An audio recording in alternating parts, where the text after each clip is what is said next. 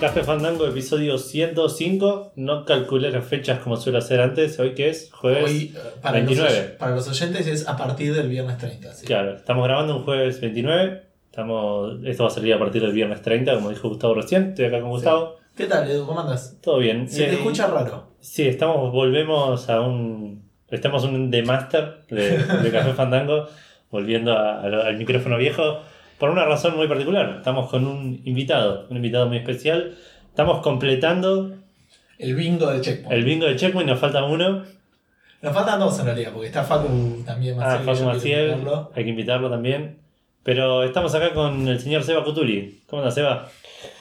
Buenas muchachos, gracias por la invitación, muy a gusto estar acá con ustedes. Eh, me siento raro sin auriculares, eh, como más libre, así que Fuera- tengan cuidado porque puede pasar cualquier cosa. No está el puño de hierro de Diego acá para.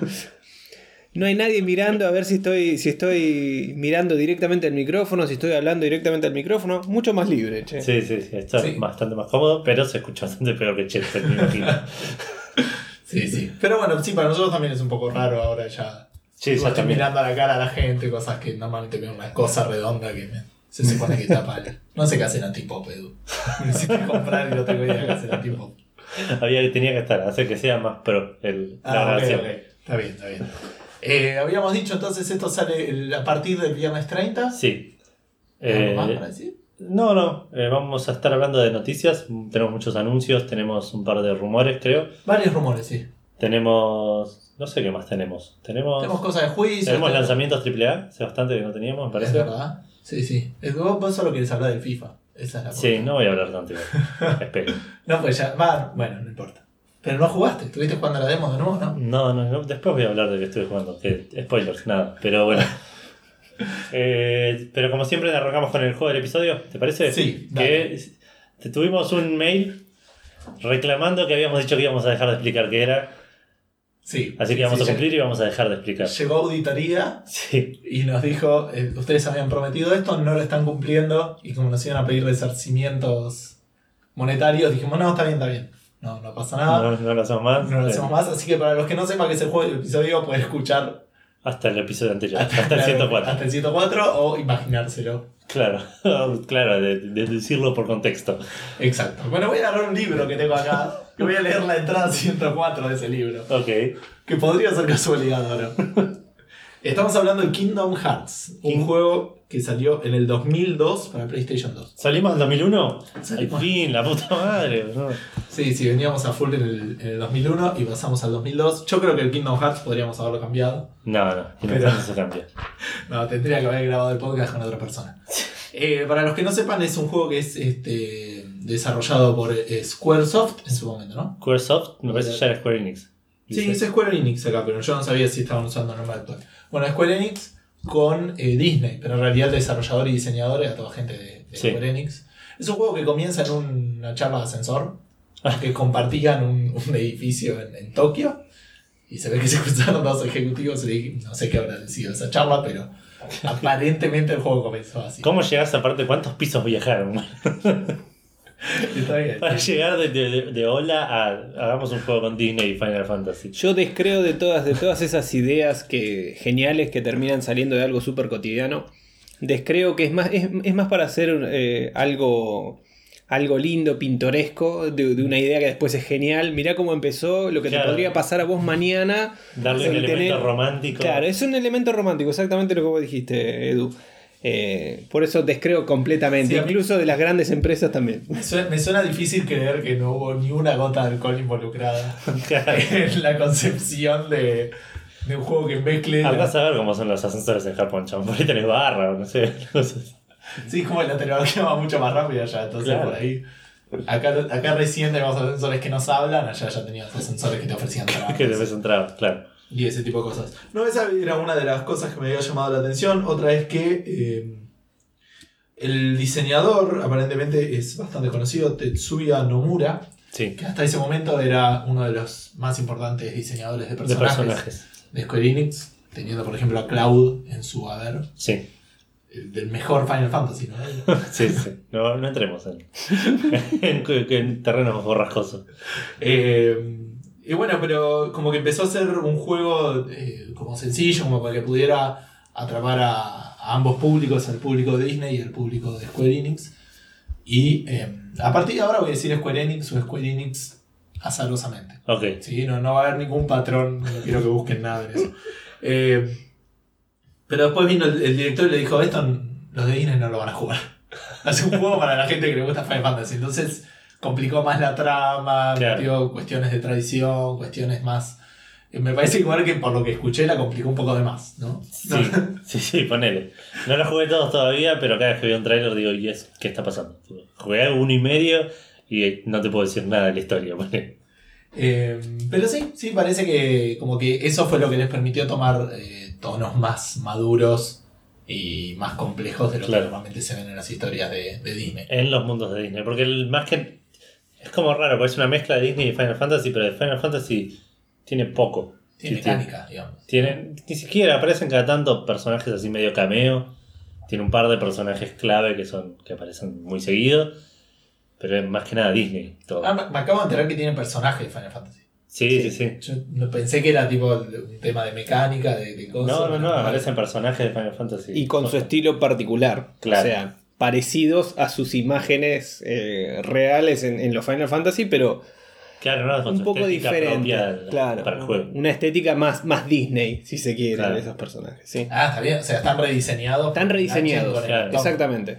O sea, sin dudas es, es una saga muy exitosa. O sea, una, una saga que, que sale en varias plataformas, en plataformas móviles, y que es eh, que hoy en 2016 se siguen sacando juegos de esa saga. O sea, sí o sí tiene que ser una saga muy exitosa. Y la gente está como loca para que salga el próximo. Por El 3 hace a, nivel historia incluso están como bastante enganchados. El Kingdom Hearts 3 es- está casi como Half-Life 3 con la diferencia que está anunciado.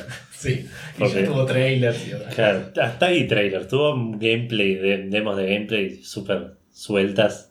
Puede ser. No saben qué- Puede, puede haber sido un 5 minutos de un nivel que Claro, lo que- tenían preparado y ya está. Ese fue el, el único gameplay que mostraron. Claro. Pero tiene fecha de salida, no tiene año de salida o algo así, Eh, sí. No, creo que no. Ah, Tenía- ron por esta gente.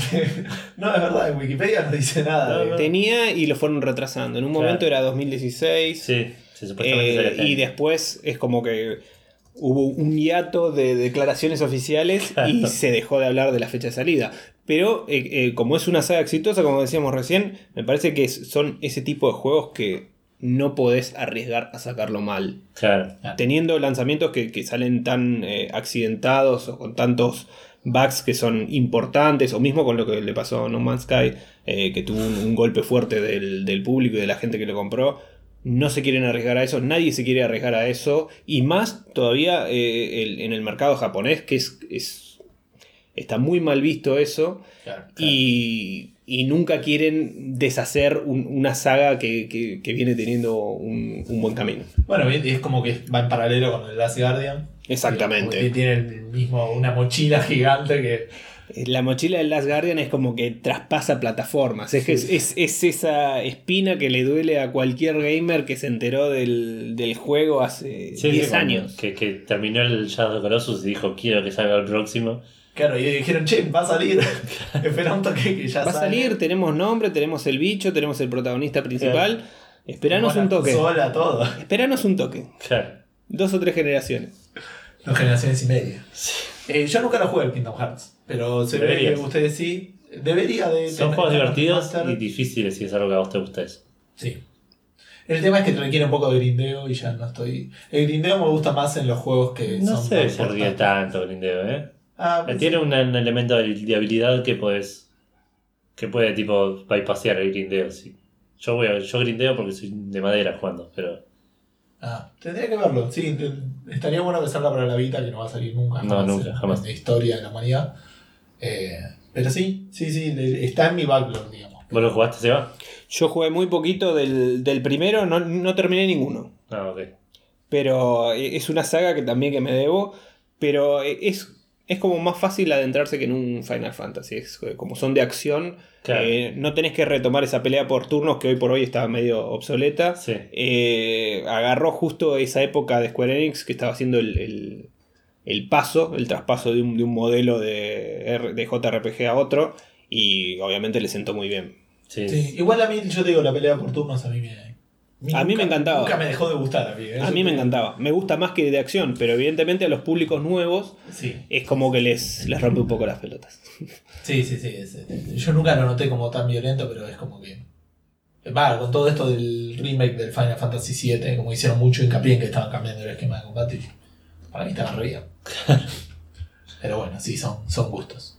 Bueno, pasamos a hablar de qué estuvimos haciendo esta semana, Sí. nosotros dos, y se va las semanas que él quiera, porque no. Claro, él determina cuál es el límite. Claro. Arranco yo porque no hice nada. Estuve jugando a Ace Attorney, me fui de viaje a Bariloche el fin de semana, así que eso me comió todo el tiempo. Eh, jugué un poquito más de Ace Attorney, sigo leyendo de Wise Man's Fear, el segundo de King Killer Chronicles. Empecé un poquito el Life is Strange, pero muy poquito como para decir algo al respecto, me está gustando. Y- Igual dicen que el- no quiero tirarlo abajo, pero escuché como que el primer episodio es el mejor de todos. Ah, sí. Sí. Ah, mira. Y que después no, no cae. están tan buenos. Sí. Ah, bueno. Qué buena noticia que le das. no, quiero, no quiero deprimirte, pero. Por No, ahí lo- eh, decís, sí, habrá que está espectacular. Facu Maciel dijo que es el mejor juego del año, así que. Sí. Bueno, Facu dijo muchas cosas que, que son cuestionables en cualquier parte del mundo, así que Del 2015 dijo, Del ¿no? 2015, sí. Sí, es del año pasado. Ah, ok, ok. Así que le cedo la palabra a quien quiera continuar. Eh, como quieran. dale, dale. Yo les cuento lo último que jugué en una consola. Yo lo único que tengo es, eh, hoy por hoy activo, es Sí. eh, PlayStation 4, también tengo la 3 obviamente, y varias consolas más, la, la Wii U. Eh, lo último que jugué es Overwatch. Eh, hace tiempo ya, hace, hace rato que no agarro un juego actual. Eh, tengo un arcade en mi casa, así que estoy jugando Bien. muchos, muchos juegos viejos. Eh, son 2400 juegos, así que por ejemplo, el otro día me puse a jugar eh, Mickey Manía y Robocop vs Terminator de- de Sega Genesis. Me pasé como tres horas jugando. Es, es increíble porque, o sea, uno se pone a pensar lo que era esa época, ¿no? Los, los 90 y vos decís, no puede ser que se siga viendo bien estos Sí, juegos, sí. se siga escuchando bien. Y pero Está bien. los, ar- los arcades eran eh, los que, ten- los que Es que tenían encima no- hardware. Ni siquiera Ah, eran de arcade, Genesis, eran los no. dos de Sega Genesis. Entonces vos te pones a pensar, ¿qué hicieron mal desde ese momento hasta ahora como Claro. para que no nos vuelvan a sorprender tanto? ¿En qué gastamos el tiempo? Claro. ¿Qué pasó con la industria? ¿Por qué se volvieron tan caros, eh, tan caro el tema de, de- de hacer juegos que no llegamos a sorprendernos, que tenemos que estar eh, dependiendo de un montón de desarrolladores indies que hoy por hoy nos llenan el, el año de juegos? Porque si Sí, no, sí. estaríamos faltos de... de Estamos esperando en noviembre. ¿Sí? para. noviembre y febrero, que ahora es el nuevo, el nuevo Christmas claro. de los AAA. eh, vivimos esperando esos juegos y algunos después nos decepcionan muchísimo. eh, y bueno, no, hay- no hay vuelta atrás de eso. Entonces algo, algo pasó. No sé si se hizo. Si se hizo demasiado masivo el, el- el rubro de los videojuegos y, y demasiado costoso. No sé si quiso emular al, al cine y, y tal vez eso conllevó también un error.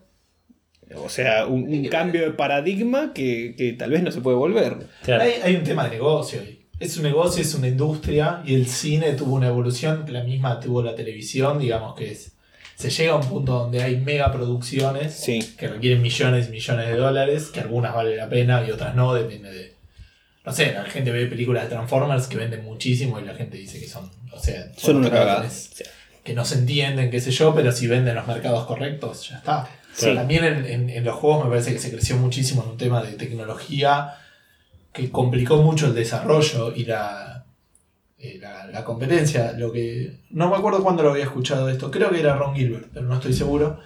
Que decía que si bien es un, eh, era un garrón eh, aprender a desarrollar juegos en su época, pero por otro lado, lo- vos podías programar algo que se viera exactamente igual a un juego que comprabas.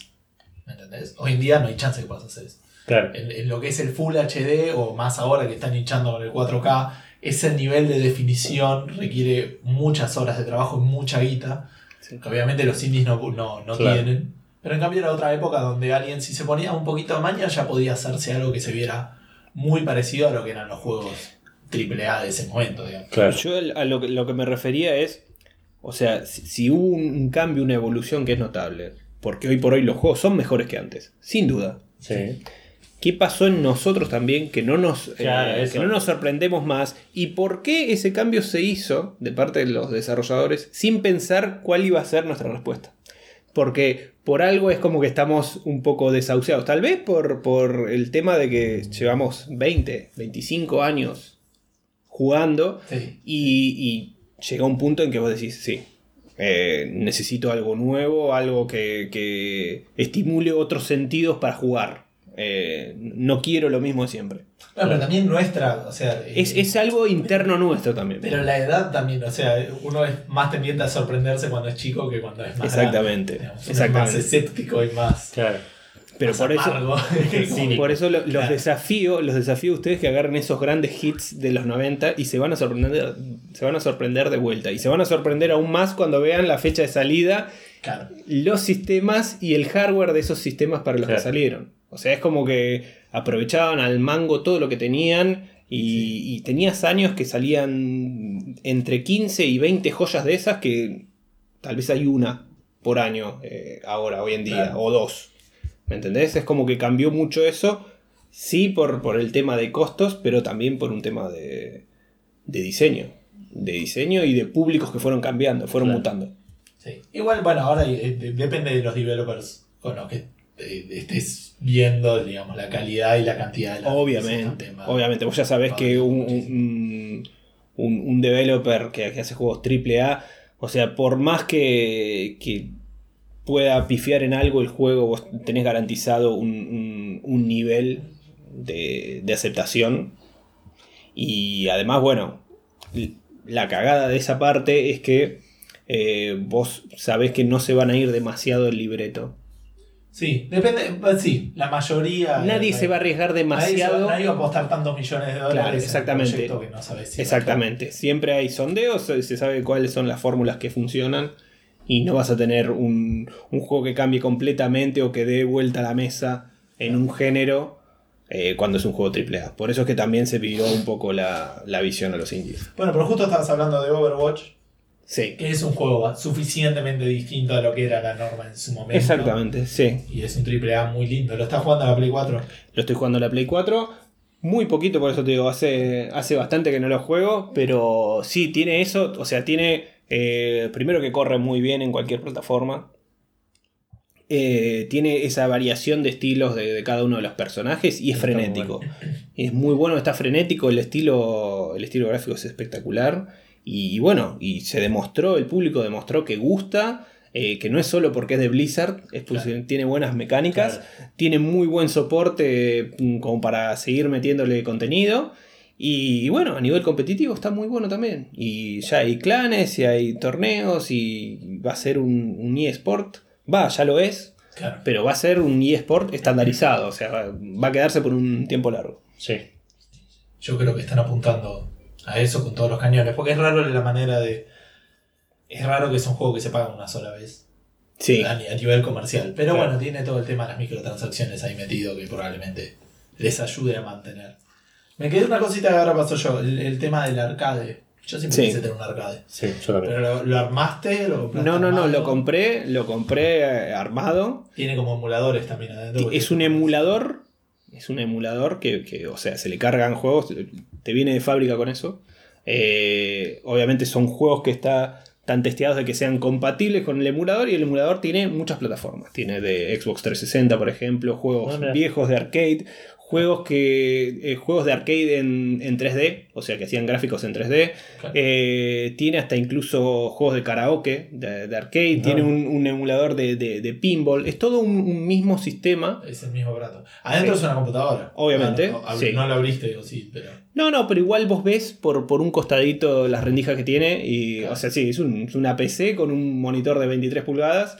eh, y obviamente está ploteado eh, para que parezca un arcade de los, de los 80s. Muy bueno. Eh, es espectacular. Aparte, eh, la confección de, de las palancas, los botones, a- además de ser súper fiel a lo que eran lo- los arcades de los, de los 80s y, y 90s, los que jugamos todos en las galerías, eh, la respuesta es espectacular. O sea, vos decís, "Mm, ¿cómo hicieron para que no haya ningún delay ni nada? A veces jugamos con, con- con pads que son oficiales de empresas que, que gastan millones de dólares para diseñarlos y hay un delay y acá no hay nada. O sea, Claro.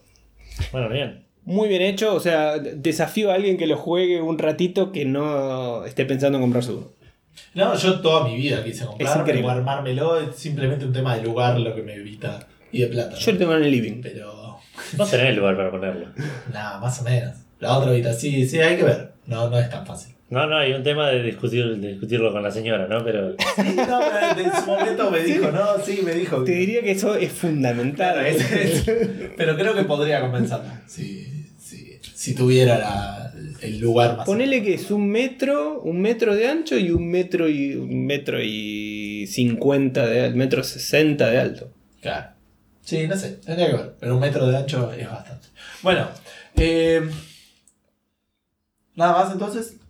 No, Yo quería comentar un par de cositas. Primero, eh, arrancó las. En realidad arrancó hace como tres semanas Sí, la nueva temporada de South Park. Y eso no, no nos enteramos. Así No. que vi los primeros dos episodios.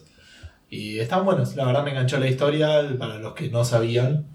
eh, están en la página, se pueden ver oficiales, se pueden ver en español, creo también. Así que están, están buenos. Eh, qué bueno que sigan vigentes. Sí, sí, sí, sí. Aparte siguen siendo graciosos. Claro. es- es de hecho la temporada anterior fue increíble. fue muy buena y esta pinta también como, como para tratar trata de, de los temas del troleo en internet. Ahora están hablando también obviamente de las elecciones en Estados Unidos. El tema de la nostalgia que nos pega mucho a los jugadores está metido ahí también. Así que, eh, que le piden a... eh, ¿Cómo se llama el director de, de la nueva Star Wars? J.J. Abrams. J.J. Abrams que haga un- una reedición. Un reboot. Un reboot del himno americano, todo ese tipo de cosas van metiendo y, y al final es exactamente idéntico. Pero con la que le hay que Claro. cambiar al principio. Eh, después, esta semana estuve trabajando remoto en mi casa. Lo que implica que no estuve trabajando mucho. Lo que implica que empecé y terminé el Uncharted 4. Muy bien, boludo, al fin. Ese- el, el lunes lo hiciste.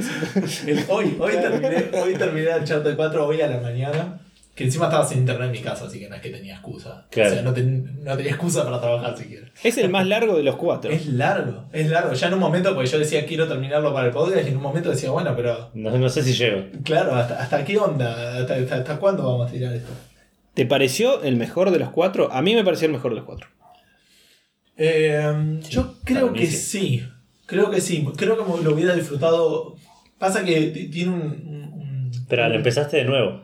No, sabes que no, igual lo empecé desde el tercer episodio. Ah, ok. O sea, desde que el hermano, spoiler del principio, ponele, te cuenta su historia, así que Claro. no más que eso. O sea, desde ese. ese Desde ese episodio sí que está en la cárcel, ok. Eh, y, pe- pero tengo como un conflicto ahí, porque yo creo que a nivel de gameplay y eso lo hubiera disfrutado muchísimo si no hubiera jugado ningún otro Uncharted. Pero a nivel de historia tiene muchos. Es el más serio de los cuatro, sin dudas. Y, eso es, sin duda, porque sí. cambiaron también con los directores y se pegaron. y, y a nivel gameplay también es el más variable. O sea, el que tiene más variables porque te- tenés dos o tres eh, capítulos que son bien abiertos. Sí. eh, abiertos. O sea, Sí, como sí, que sí. es un sandbox, pero más Super amplio. contenido, pero igual, Claro. pero vos te sentís suficientemente Con paredes Pasó, por ejemplo, invisibles, Me pero- pasó en la parte del ship, una parte no, tuve que buscar bien dónde ir, digamos. Sí, sí. Ahí en, entre las montañas. Hay todo. como, hay como eh, pistas visuales que están Obvio, muy obvio. bien metidas. Pero no me había pasado ningún Uncharted de no saber a dónde ir. Sí, no, no es Claro. solo que vaya con Uncharted. No. No, y que aparte que mismo en ese, en ese mismo capítulo es como que eh, lo que vos decís, las pistas donde parece que tenés que ir, donde sigue el camino, es obviamente erróneo para que tengas que dar la vuelta e ir para el otro lado. También. Sí, no, sí, sí. no hay Sí, forma sí. de que vos vayas directo desde un punto a la, a- a la salida en ese capítulo. Claro. Me parece que está muy bueno eso. Sí, sí, sí, pero a lo que voy es que a nivel gameplay no, no evolucionó sustancialmente. No, sustancialmente no. Pero me encantó, digamos. O sea, es lo que- lo- fui, encontré lo que yo quería buscar. Pero por eso digo, por ahí a nivel de gameplay, si no hubiera jugado los otros Uncharted, hubiera, Hubiera sido más nuevo, novedoso. claro. Sí, salvo alguna boludez, es lo mismo que, es lo mismo que antes. Tal vez un poco más, eh, más lento el, el- el gameplay como para ser más real. Eh, lo, lo vi yo, lo, lo sentí un poco más lento. O sea, eh, a nivel de menos arcade el- en, el, en el shooting, en el, en los- en el sistema de disparos. Puede ser, tiene menos conflictos de, de disparos, tiene muchos menos y como más Sí. salteados, digamos. Lo Y cual te- lo hace más real. si Claro, y lo hace, y me parece que te premia mucho más por, por evitarlos. Claro. Con toda la parte de stealth, a mí me parece que le, la- le di mucha más bola porque había partes que realmente me costaba si las hacía a los tiros. No, aparte lo jugué en hard yo, entonces era. Pero me mataba. Es complicado. Muy fácil, muy Sí. fácil. Lo de stealth me gustó, pero hasta ahí, porque se nota que no es el fuerte. No es el un fuerte. par de partes que. Pero estuvo bien para mí, a mí me ¿eh? molestó mucho la inteligencia artificial. De- de- del estilo de maté un tipo, voy, me escondí, me fui para otro lado y los otros dicen, bueno, no, no está. Y se- Sí. o, o ven una cosa en un lugar y dicen, no, no, no hay nadie ahí. Y estás Claro. ahí, obviamente, tipo, miran un pastito y estás tipo. No hay esa obsesión, no hay esa obsesión por encontrarte de la inteligencia artificial como hay, ponerle en un juego básico de, de stealth Claro. como el, el Metal Gear o el Hitman. Pero aún así, yo sentí como que si vos querías hacer todo, esto, todo el nivel o el, o el capítulo, si se quiere, eh, sin tener que reventar a nadie o, o tirándolo, No, no matándolo con tiros, así, tiroteándolo, Sí. es, es como igual de difícil que en, un, que en un Metal Gear. Por ejemplo, que en el 5. Como que Claro. tenés que ir muy, muy cuidadoso. Porque además tienen. O sea, tienen como un. O sea, te muestran la interfase cómo va cargando hasta que te ven completamente. O sea, tiene como ese aviso. Eh, y. No sé, yo lo sentí, lo sentí completo desde ese, desde ese lado. Es como que el, el stealth en el, en el 2 y en el 3, ponele, es como que estaba Sí. más tirado de los pelos. No, sí, está mucho. En este está un poquito más desarrollado, pero insisto, particularmente la inteligencia artificial me sacaba a veces. Sí. decir, Te golpeo y te tiro. Eso igual pasaba en nosotros. ¿sí? Sí. No gritas. Esto también, digo. Drake se la Ahora vamos a hablar más de que Drake se la pasa matando gente, pero digo. Un cuchillo, no le costaba nada tener un cuchillo, que es mucho más fácil que quebrarle un cuello a alguien, debes apuñalarlo y dejarlo ahí.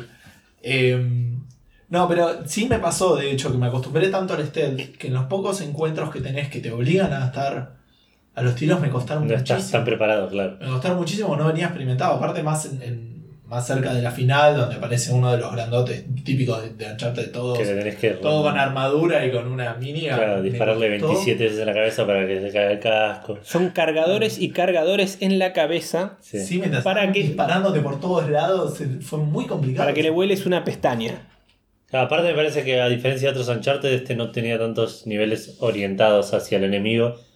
Que llegabas y decías acá estás vos y acá está el enemigo.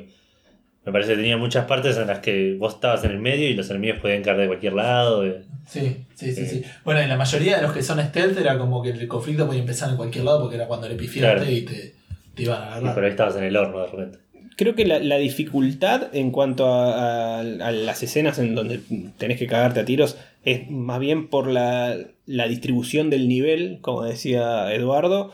Es como que aparecen de cualquier lado, pero de arriba también. Estamos Sí, muy, muy vertical el tema del, del diseño de los niveles, lo cual te hace obviamente eh, preponderar el uso de- de- del gancho ese que tiene para colgarse, eh, pero también mirar para todos lados. Y si te tiran de arriba, estando de atrás, Sí, sí, sí. es como que vos ya tenés que buscar un lugar para cubrirte. Son, son muy complicados los, los, los tiroteos. Sí, particularmente este que, que los tres que lo jugamos sabemos cuál es, pero no quiero spoilear, que entra el tipo ahí con la... Te, te- te aparece esa parte al lado, me costó horrores esa parte.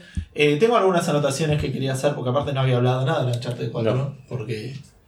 eh, primero que sí me pasó lo mismo que me pasó con todos los Uncharted, que tengo el conflicto interno que me parece que no está bueno, que es que me parece que los tesoros no, hacen, no le hacen bien al juego.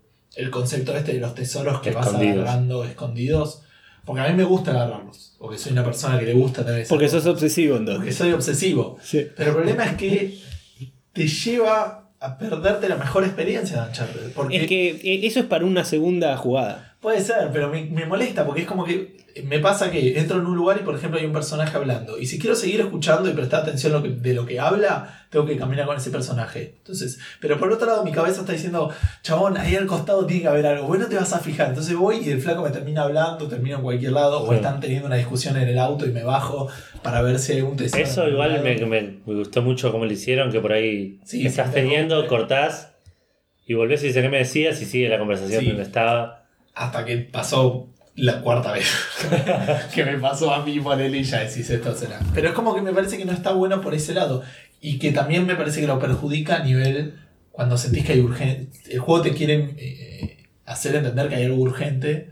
Pero, y de vuelta, por un lado decís, tengo que llegar al punto B lo antes posible porque va a pasar X. Pero por otro lado tenés, no, pero no vayas corriendo, anda buscando todos los rincones posibles, a ver si hay un cosito.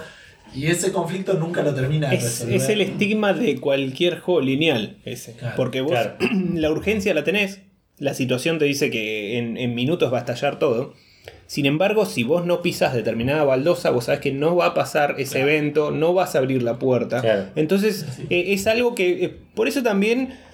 Todo tiene un porqué y por eso está, eh, se está virando a- mucho al mundo abierto. Claro. A que si no seguís la secuencia, se termina, perdiste y tenés que reiniciar. Y reiniciás sin armas o con menos vida, con lo que sea, o desde otro punto de respawn.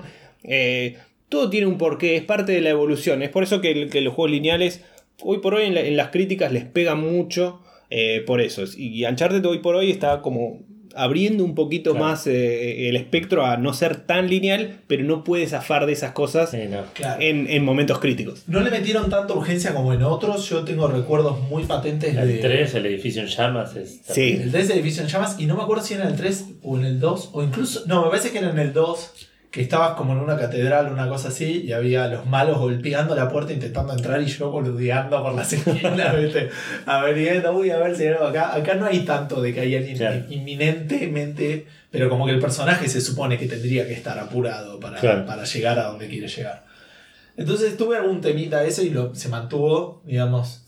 Eh, otra cosa que también me, me sacó un poco, pero no es que te saca, pero digamos, como que sabes que es un juego y sabes que no va a estar el tesoro donde creen que va a estar, porque es la sí, sí. 4, por Y porque lo hicieron ya tres veces, aparte. También, obviamente, no, No es que va a haber otro tesoro, o sea, está ¿Cuándo- buscando ese y... ¿Cuándo se quedó con un mango Drake? Nunca. No, obvio, pero digo, por fuera del, del- del resultado del tesoro, digo, no va a estar en el lugar que ellos dicen, no, sí, porque vamos a abrir acá, estar el tesoro y estar... Claro, estás en el capítulo 5 y llegaste a donde tenías que ir y vas a encontrar una pista para otro lugar. Claro, y sabéis que va a pasar eso. Que igual nada, es una charla, digamos, pero como que lo, lo noté.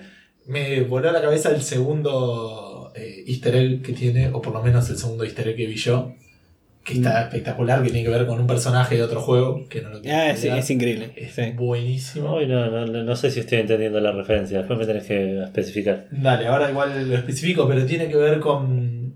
eh, y aparte lo otro que me gustó es que en un, en un easter egg donde el personaje había una cosa que no sabía, y yo como lo conocía, sí lo sabía, y como que me, resol- me permitió resolver un puzzle mucho más fácil de lo que hubiera sido de otra manera.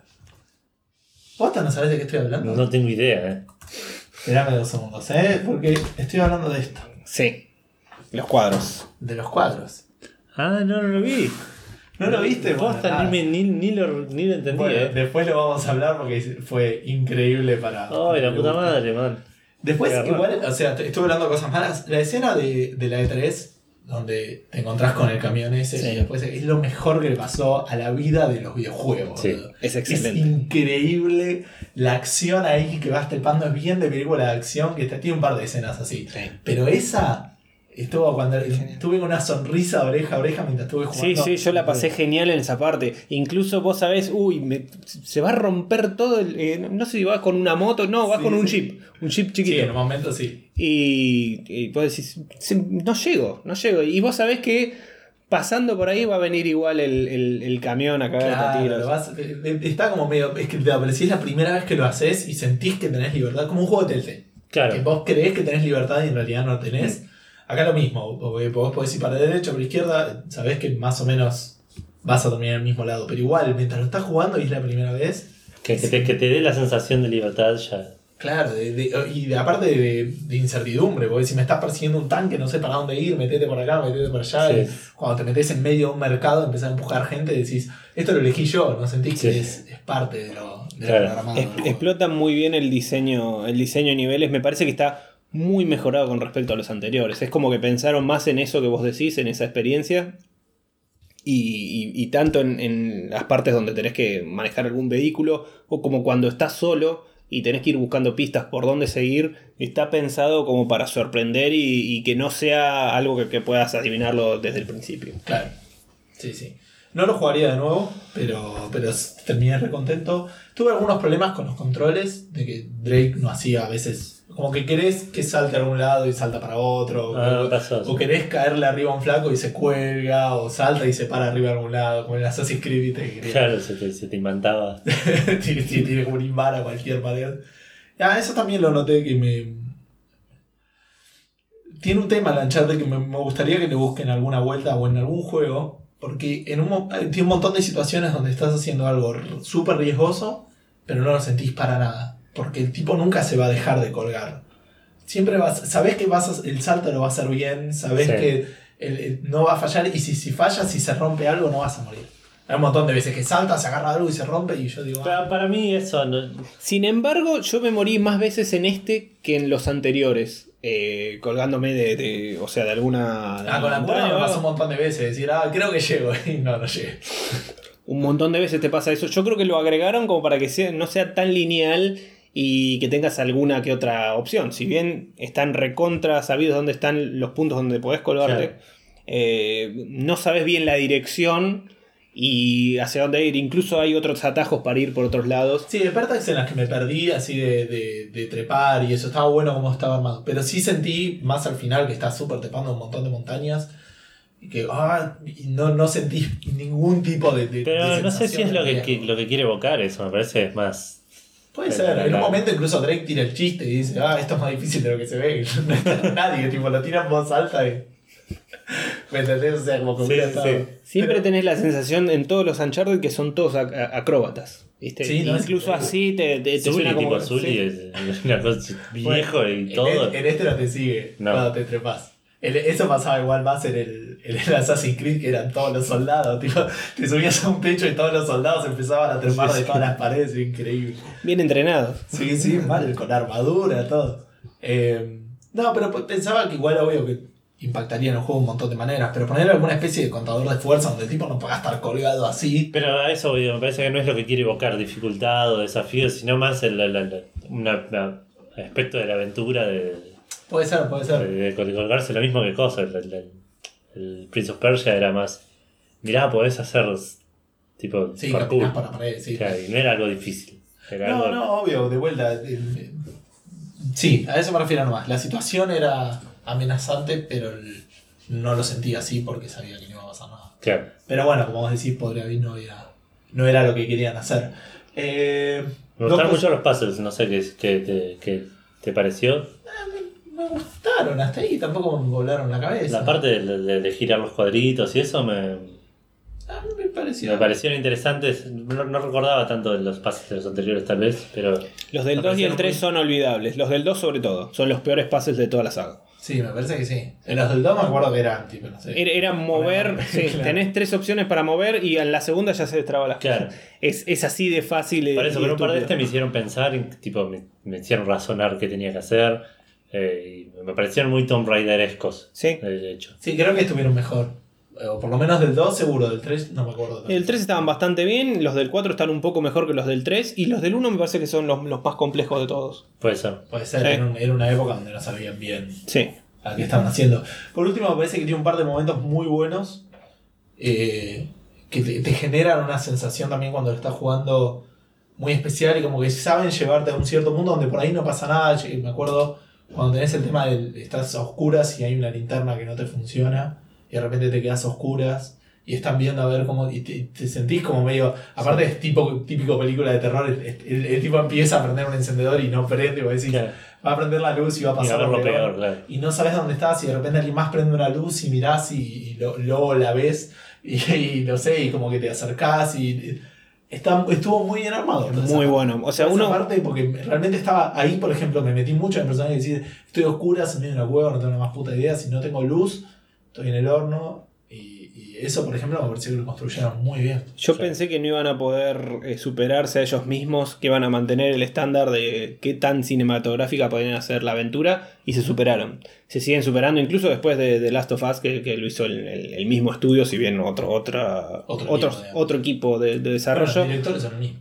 los mismos. Los directores fueron los mismos, tuvieron que rehacer un montón de cosas que no les había gustado, eh, pero aún así es como que se siguen mejorando y cuando salga del The Last of Us 2, que va a salir, eh, se van a mejorar de vuelta. Sí, sí, sí. No, la verdad que eh, no, no quería meter mucho en el paquete, pero digamos, pues suena choto. Venir, oh, no sabes lo bien que se ve, pero es una locura lo bien que Sí, se es ve. el increíble. juego, Sí, sí, sí, tiene un montón de partes que son paisaje, cuadro, tipo. Me molesta que no tenga reproductor de cutscene, porque quise mostrar un poco Ah, de ¿viste? No, no podés, porque aparte están renderizadas en el juego, entonces. Pero no sé si es por eso. El Uncharted 3 tampoco lo tenía y se lo agregaron con un parche después. Puede ser. Sí, sí, algo así había buscado. Pero bueno, todavía no lo tiene. No sé si lo van a agregar. No pruebo el multiplayer, por ahí lo pruebo en algún momento, pero tampoco es la parte que más me gustó del juego. No. Podría jugar un Overwatch, ¿me entendés? Así. Hablando de eso, estuve jugando un poquito más de Overwatch, pero no, no mucho, porque pude cambiar el cooler de la PC y la placa de video. Y resulta que era el procesador que me estaba trabando todo lo que estaba pasando. Así que pude jugar de vuelta al Overwatch como jugué en la beta. Y nada, la verdad que la pasé muy bien, pero no, no hay mucho más para comentar sobre eso. Y no estuve viajando, así que no terminé el Persona Q, que era el juego que tenía que Claro. terminar para, para hoy. Tenía que terminar. Claro, era tu tarea. Claro. Pero terminaste otro en su lugar. Claro, empecé y terminé otro juego. Así que. Pero bueno, nada. Eso. ¿Arrancamos con lanzamientos? ¿Te Sí. parece? Ya después de todo lo que hablé yo, te toca a vos. Lanzamientos. Arrancamos con uno nacional acá de nuestras tierras. El Balance City. Salió para PC, en Steam está a 10 dólares. Lo Ese- probamos en algún evento, no recuerdo bien en cuál.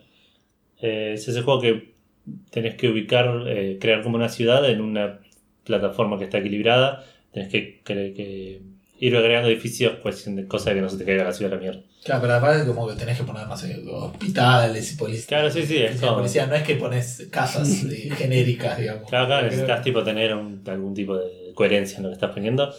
Y si pones mucho de un lado, mucho del otro, se cae toda la mierda. Tiene como un juego en ese tema de la física. Parecía bastante interesante, así que está. Sí, salió la semana pasada incluso, de hecho. Mira vos, se nos pasó la semana pasada. Sí, Balance City se llama y que está para PC. para PC en Steam. 10 dólares. Bueno, bien. Ahora voy a buscar recepción, no tiene. Mm, eh, eh, no en Metacritic y OpenCritic, pero en Steam era mm, positivo en general. Ah, bueno, eso era justo hecho mierda. Eh, FIFA 17 salió también para PC, Play 4, Play 3, Xbox 360 y Xbox One. Sale 60 dólares. Tuvo buena recepción de parte de los críticos y de la parte de los usuarios no tanto, pero porque PES versus FIFA. Entonces ¿Vos debe haber. por eso? Y yo creo que debe haber eh, reviews de, de usuarios que, que quieren el FIFA y reviews de usuarios que quieren el PES. Entre cero. 10 y 0 llegamos a la mitad. Mitad y mitad. Claro. Y a nivel, a nivel puntaje. Porque aparte los usuarios están clavados en 50. Claro. Es muy poco 50 Sí, Sí. para los usuarios. Sí, sí, para un juego para pero son de pegarle mucho. Y el FIFA tiene también, me parece, un estigma que no se lo está pudiendo sacar de que De- no no evoluciona cambia, claro. lo suficiente. Que es lo mismo que el año pasado. Claro, me parece que eso los usuarios pegan mucho más que un crítico. Incluso dentro de los propios jugadores de FIFA, tipo, tengo amigos que dicen, no, no compré el FIFA 16 porque era lo mismo que el 15, voy a comprar el 17. Claro. Pero es que, o sea, es, es una franquicia que vende sola eh, y que uno sabe que en un año no pueden cambiar eh, demasiado ni, ni el motor, porque, o sea, el- los motores se usan para dos o tres entregas, Claro. cuatro. Después se hace una actualización. Ah, justo Eh, en esta cambiaron tu motor, En este ¿no? es el que cambiaron el motor, sí. En esta cambiaron, se ve increíble. Yo lo vi el otro día en, en la AGS. Se ve muy, muy bien el juego, pero eh, la realidad es que es más un update de, de- de jugadores que otra cosa. Sí. Eh, no hay un cambio así. Entonces, si vos no, te, no tomás un lado de, de PES o FIFA, eh, te, te vas a tener que terminar aburriendo. Entonces, para mí es, es ese tipo de franquicia, tipo de, géneros que tenés que comprar una vez cada dos o tres años. Y tal Claro. vez, si te gusta mucho el fútbol, alternando entre PES y FIFA. Como para tener. O sea, tampoco te va a cambiar la vida demasiado tener la última plantilla de jugadores. Igual en el otro también la tenés. ¿Lo actualizan o no? En que en- en Si no, yo ahora te- me compro el FIFA 15, cosa que no voy a hacer. Pero digo. no sé qué tanto lo actualizan. No. Ah, Hasta, hasta el año lo actualizan seguro, claro. pero no creo que lo sigan actualizando después. Hasta porque el no- primer día del 16, ¿entendés? Claro. El último par- le dicen el último parche, se llama. Los jugadores entran hasta el. No, por eso. Pero a menos que este, este año le agregaron esta- este modo historia de Journey, que parece bastante interesante, es la única razón por la cual lo compraría ya, con él. Tiene sentido. Te dejó manija la demo. Me dejó manija la Edu es demo. bastante. Yo soy re fifero. Claro. Y de, y de fútbol también, digo. Sí, sí, sí, me encanta el fútbol. Y bueno, la, la semana pasada hablé que probé las dos demos y el, el PES este es la primera vez que consideraría incluso comprarlo. Pero sí, igual voy a esperar por esto que decís. Es, es- esos juegos de fútbol apenas actualizado. Que si no fuera por esto de Journey, hasta esperaría Navidad. si- Y eh, aparte sabemos que va a estar de oferta. Sí. O, históricamente en, PlayStation en los últimos dos años estuvo de oferta al mes y medio. Sí, sí, sí. Ya en, noviembre poner esta en oferta a 30 y pico dólares, en Navidad 20 y pico. Claro. Y el año que viene olvidate. Sí, sí. Es justamente el. para mí justamente ese, ese tipo de juegos que jugaba más de chico porque era más el, el- el- el- el género para jugar en un sillón con amigos. Claro. O sea, de a 4 o de a 2. Es muy bueno para el Es muy bueno. local. Eh, No lo disfruto online, pero de ninguna manera.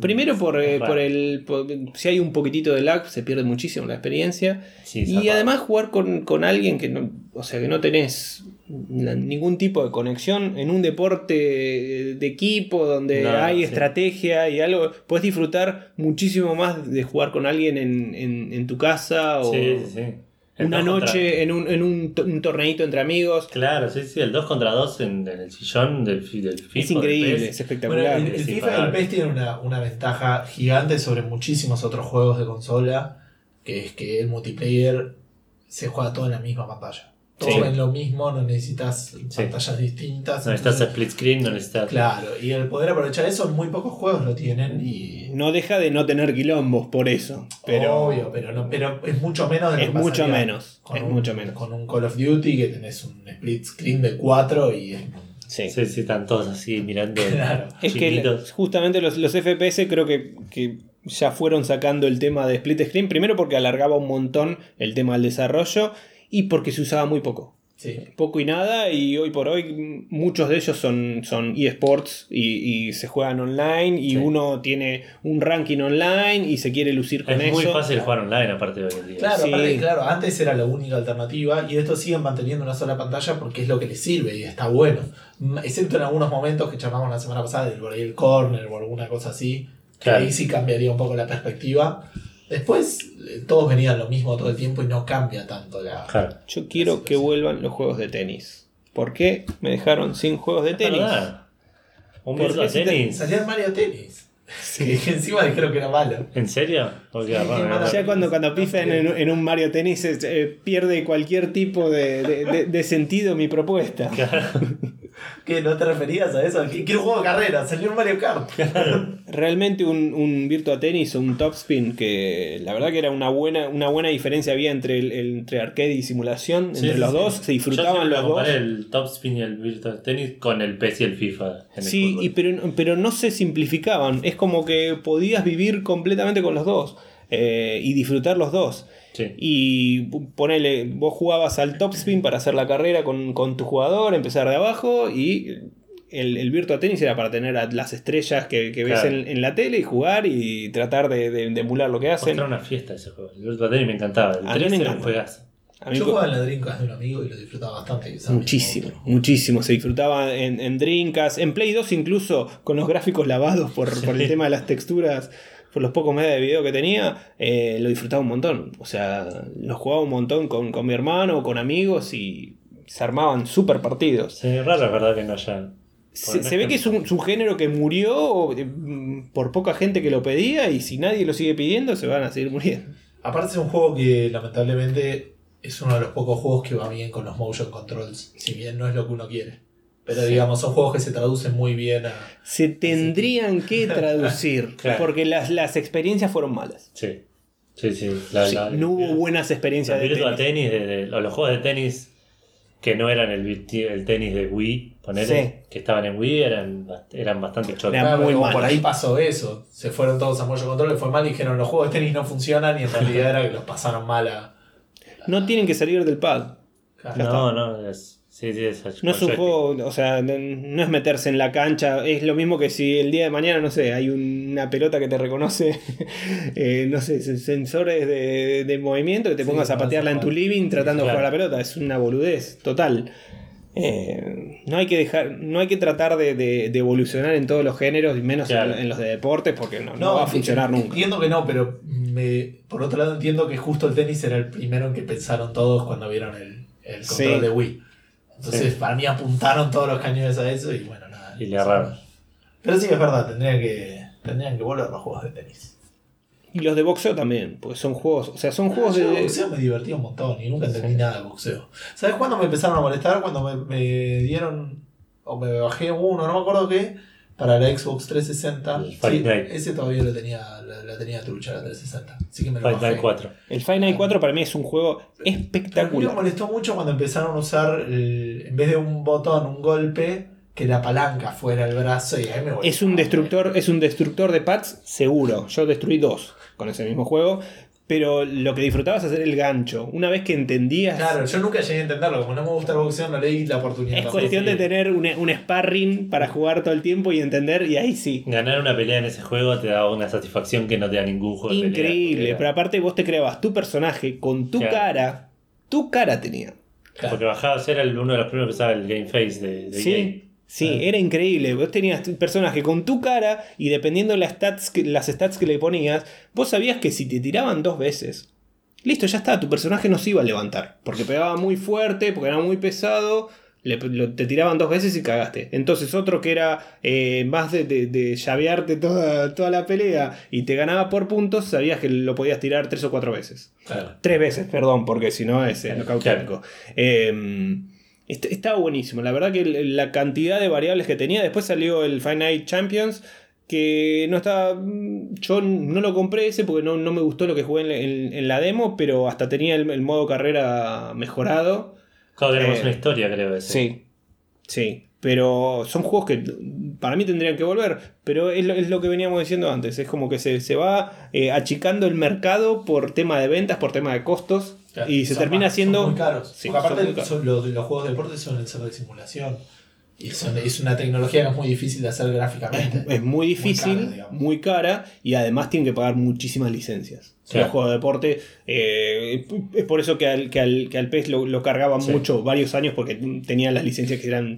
eh, La sigue teniendo, eh, sigue siendo. sigue cual- en cualquiera. Sí, pero hace unos años es como que metieron un par más, Claro. como para que no sea ya irrisorio. Como para que no diga, no sé, eh, en vez del Chelsea, el Calci. Claro. Es como una realidad alternativa. Sí. Estaría bueno, ¿entendés? Lo que hay que hacer en el PS es ponerle una intro que sea tipo que traen, te meten en un mundo alternativo y tienen otros nombres y ya está, te lo crees. No te saca de la mente. Claro, ¿entendés? Meter una historia de, fantasía. Una historia de fantasía, de decir, bueno, este mundo es muy parecido al tuyo, pero Claro. tiene algunas diferencias. En vez de un auto, se llama un cauto, así, cambias 3, 4 nombres y listo. En vez de Manchester City está el Man Blue. Bueno, siguiendo con los lanzamientos, este Sí. es tuyo igual porque es el XCOM 2 que salió para Xbox One y PlayStation 4. Sí, es un juego que es mío, pero no lo- nunca lo jugué.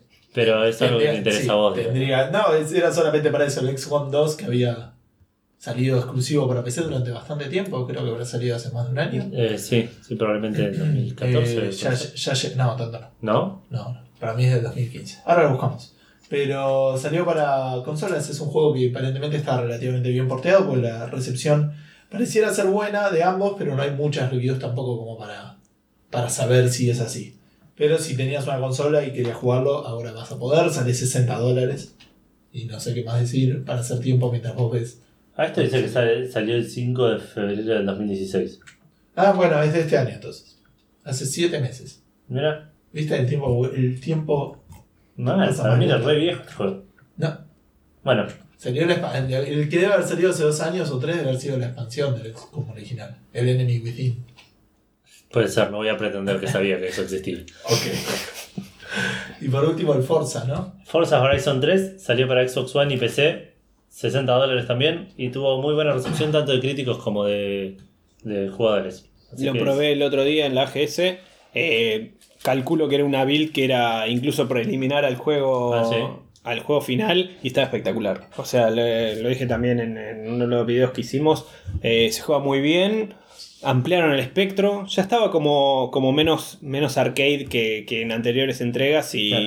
y ahora incluso lo pusieron mejor. O sea, se siente muy bien. Y, y toma esta, esta temática también de, de Motorstorm. De abrir el- el, eh, las rutas, eh, Ah, hacerlo más a, a campo traviesa, después pasar a ruta, después pasar a, a otro lado, incluso darle cambiando, variedad. sí, darle variedad, incluso cambiando de auto en, en la misma carrera, es como que a determinado checkpoint arrancás con otro auto, con otro vehículo completamente diferente. Ah, Eh, está muy, muy, muy piola y también manteniendo eh, cosas como The Crew, eh, cosas que metieron The Crew y Drive Club de desafíos online y estar en un mundo online eh, lleno de desafíos, amigos, clubes. eh, Pero este, este es, es con menúes o es tipo mundo abierto y vos vas No, no, no, no, no, son- evento, no.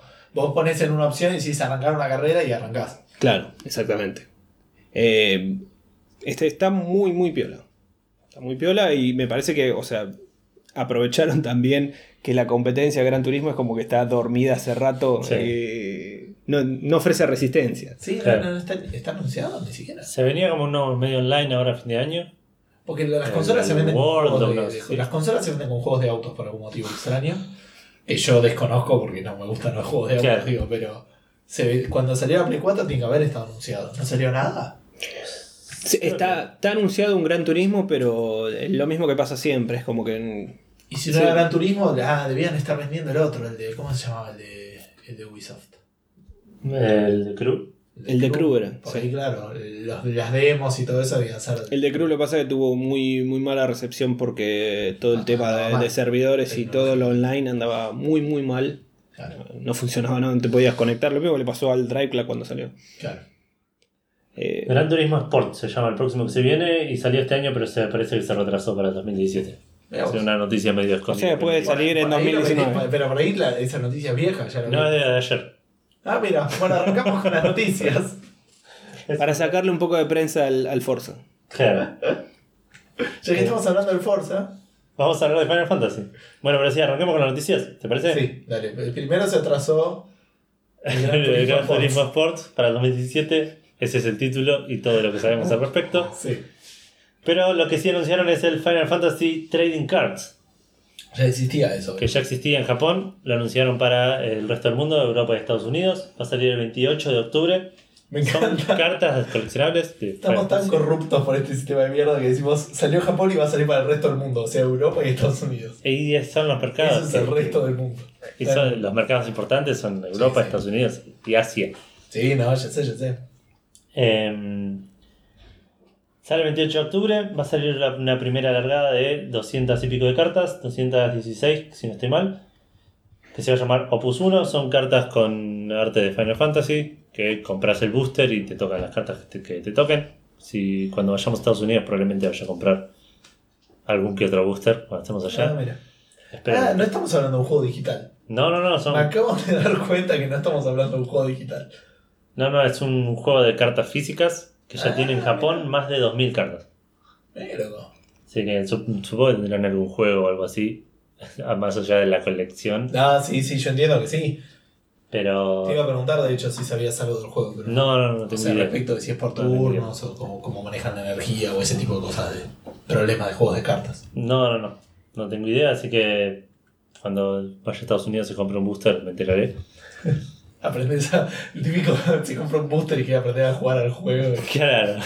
no funciona así. Eh, sí, no. En Café Fandango no es nuestra costumbre saber de las cosas que hablamos. Eh, no, definitivamente que no. Eh, Lo que o- sí sabemos con más certeza por ahí es lo de PlayStation Experience. Sí, Que anunció primero salió medio un rumor, se liquidó un toque la fecha de la PlayStation Experience y al toque lo confirmaron. igual suelen ser en diciembre. La primera semana de diciembre, digo. Sí, sí, pero. Lo que se hizo fue confirmarse que Claro, iba a claro. Es siempre en la misma semana o una semana antes que los VGA. Los, Claro. los- la, la- la Bueno, Video este- Game Awards. Este año todavía no anunciaron los VGA, creo, pero. Va a ser el Creemos que va a 3 ser una semana después de. del 3 de diciembre, que es cuando va a arrancar esto, va a ser 3 y 4 de diciembre. En Anaheim va a ser este, este año, creo que lo movieron. Y va a tener el torneo de Capcom, la Capcom Cup de Street Fighter V. eh, y toda la gira de PlayStation. No sé si le agregaron alguna cosa como las cartas de las que hicieron el año pasado o algo así. Y todos los anuncios de PlayStation, que yo voy a estar esperando ansioso.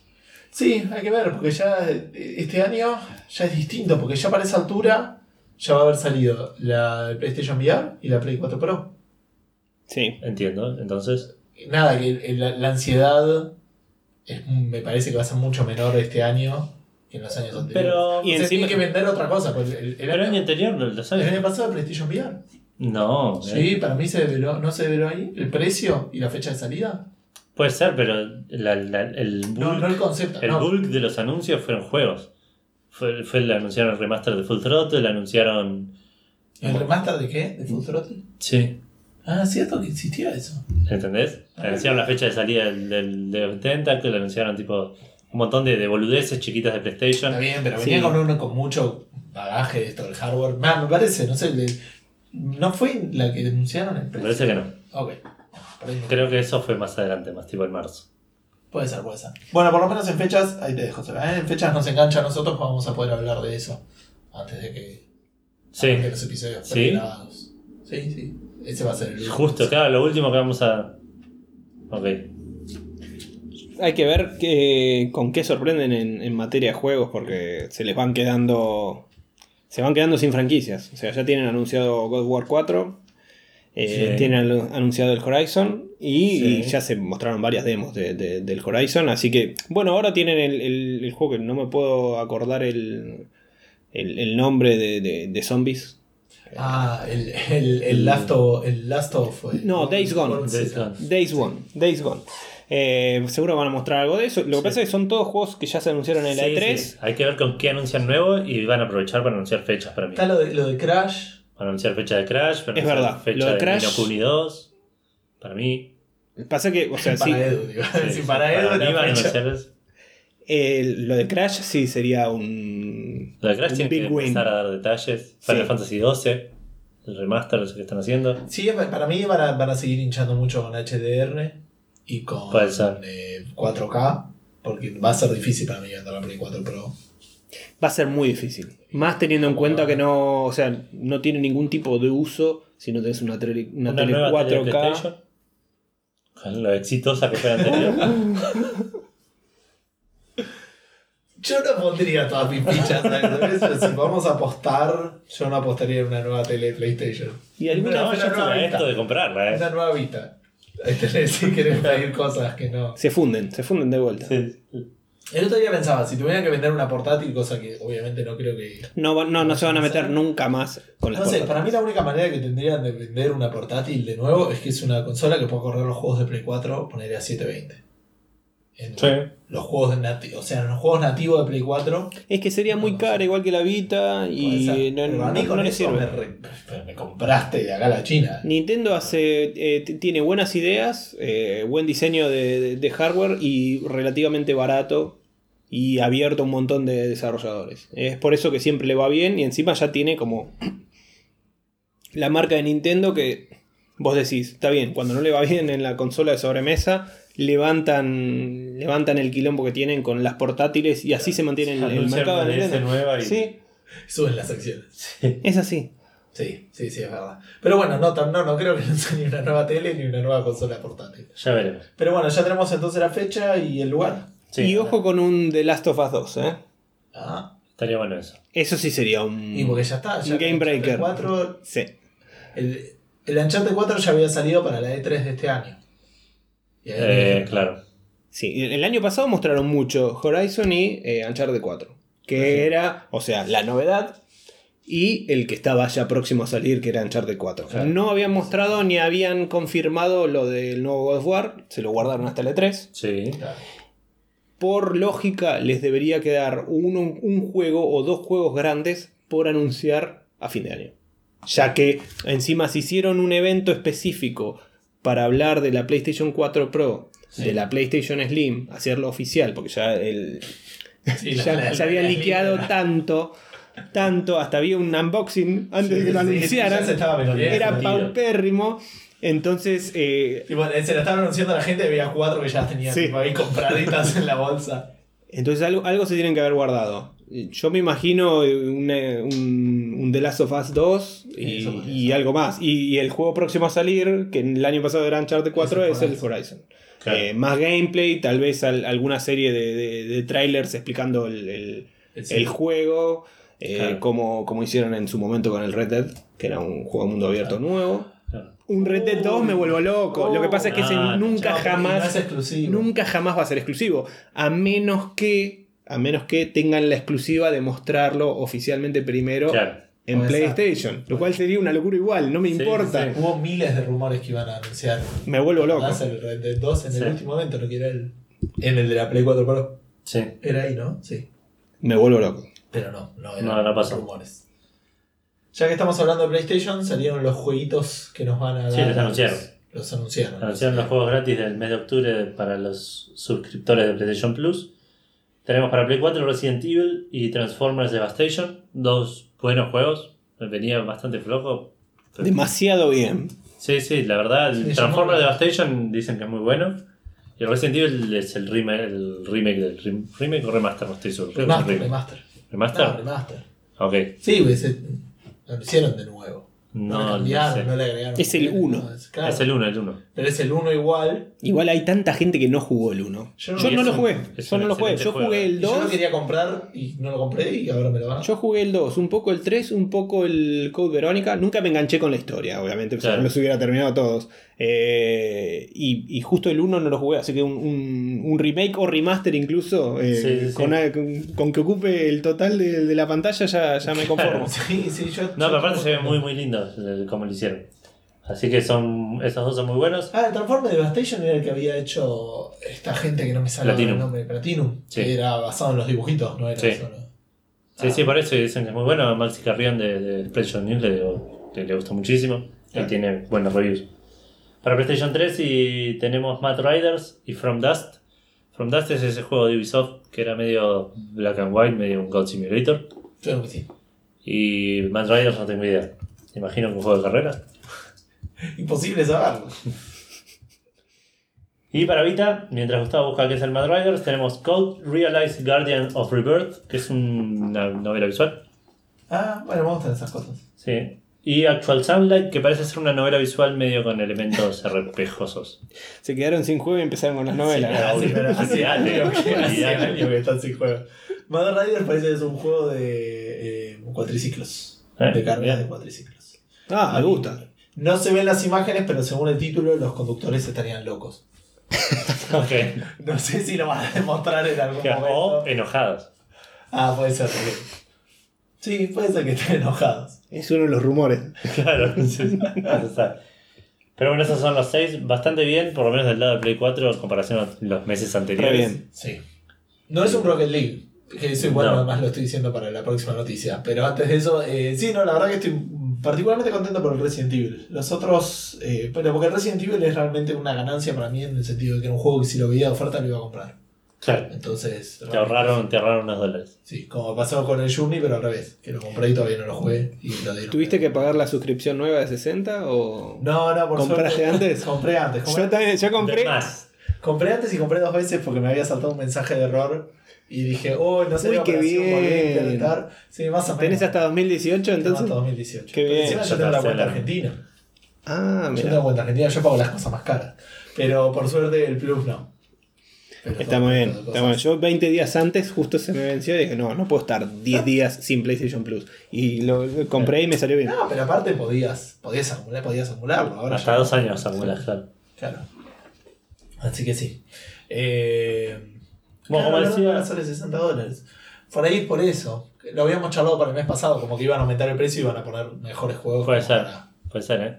Capaz que, ojo, tal vez aumentaron el precio simplemente porque las empresas que daban los juegos les pidieron más guita. Yo siempre tuve mucha duda, no, se sabe nada. eso, claro. N- Nadie sabe cómo funciona eso. Se ve que, eh, o sea, a mí me da la impresión de que tal vez eh, eh, Sony les cobra algo por estar en su plataforma eh, y les puede haber baja- tal vez les bajan el precio de, de- de poder vender sus juegos No, en yo la creo que les plataforma. descarga, que fue jugada, algo de eso. Para mí, cuando vos decís quiero tener un juego en Plus, te dicen, bueno, necesitamos que mandes un empleado para eh, gestionarlo y se va a quedar acá. Tipo, los encierran en una habitación y dicen, Los "Listo, secuestran y los usan. Tiene una habitación de Plus y ahí es donde está toda la gente del mundo que sabe cómo funciona Plus y están ahí adentro y no pueden salir. Algo- nada, sí, está. alguna razón hay. O- ojo que antes eran como más, todavía más choqueantes los lanzamientos, lo- lo- los juegos gratis que te daban. Ahora ya es como que fue pero, bajando. antes, Sí. pero antes no cambiaban todos los meses. Claro. Uncharted, Golden Abyss y Gravity Rush estuvieron meses y meses gratis. Claro, para Vita. Hasta que me compré la Vita, los, los Pero dejar- sacaron. dejaron de tener los, los, los legacy, los que entrabas y tenías eh, ya de por sí porque te Claro. suscribías. Claro, por eso sí, sí, hubo muchos que estuvieron mucho tiempo y tampoco cambiaban todos los meses. Como hicieron más dinámico Sí. y cayeron por, un- por un poco. Pero para mí sirvió muchísimo para vender la Play 4. Era una locura que te comprabas una Play 4 y ya tenías 6 de juegos. Claro. estaban chotos, pero no importa. Pero tenías juegos. No, no, obvio. Tenías claro. algo, es que, o sea, a otra no les quedaba, o sea, salieron casi sin juegos. Claro. Y lo- de vuelta, le salvaron las papas los, los indies que había Sí, tres sí. o cuatro bien preparados al- en el lanzamiento. Sí, con el NAC no vendías mucha, No. mucha Está 4. mucho mejor de lo que parecen, ¿no? Ah, sí. Yo le tengo ganas. Y ahora que está re barato Eh, en algún momento, y- la oferta le voy a comprar. Y eh, justo en, en Checkpoint siempre decimos, el día que salga el NAC en Plus, lo voy a jugar, pero no salió nunca. Ni va a salir, Claro. no se sabe por qué. Ni, No, no. o sea, es como que es de eso bronca. De... es de bronca, sí. Todo el mundo Así que, que salga el Plus. hijos de puta, así que no los compraron, no lo compraron, no lo van a jugar nunca. Lo mismo con el Killzone, el, el Shadowfall, Claro. que salió casi, casi con el, con el lanzamiento sí, de la son consola. juegos que están ahí. Son para- juegos que ya no venden ni uno. No fueron, pará, hubo dos. Hubo ofertas. days. Hubo No, no, no, pero hubo dos de, de- de lanzamiento, juegos de lanzamiento. El Killzone. Knack, y no fue el No sé 15 si- del otro. No sé si El que salió muy cerquita es el, el, el Infamous, me parece. Puede ser que el Killzone entonces haya sido. Eh, Me parece que. Me parece que. el- no sé si el Killzone llegó.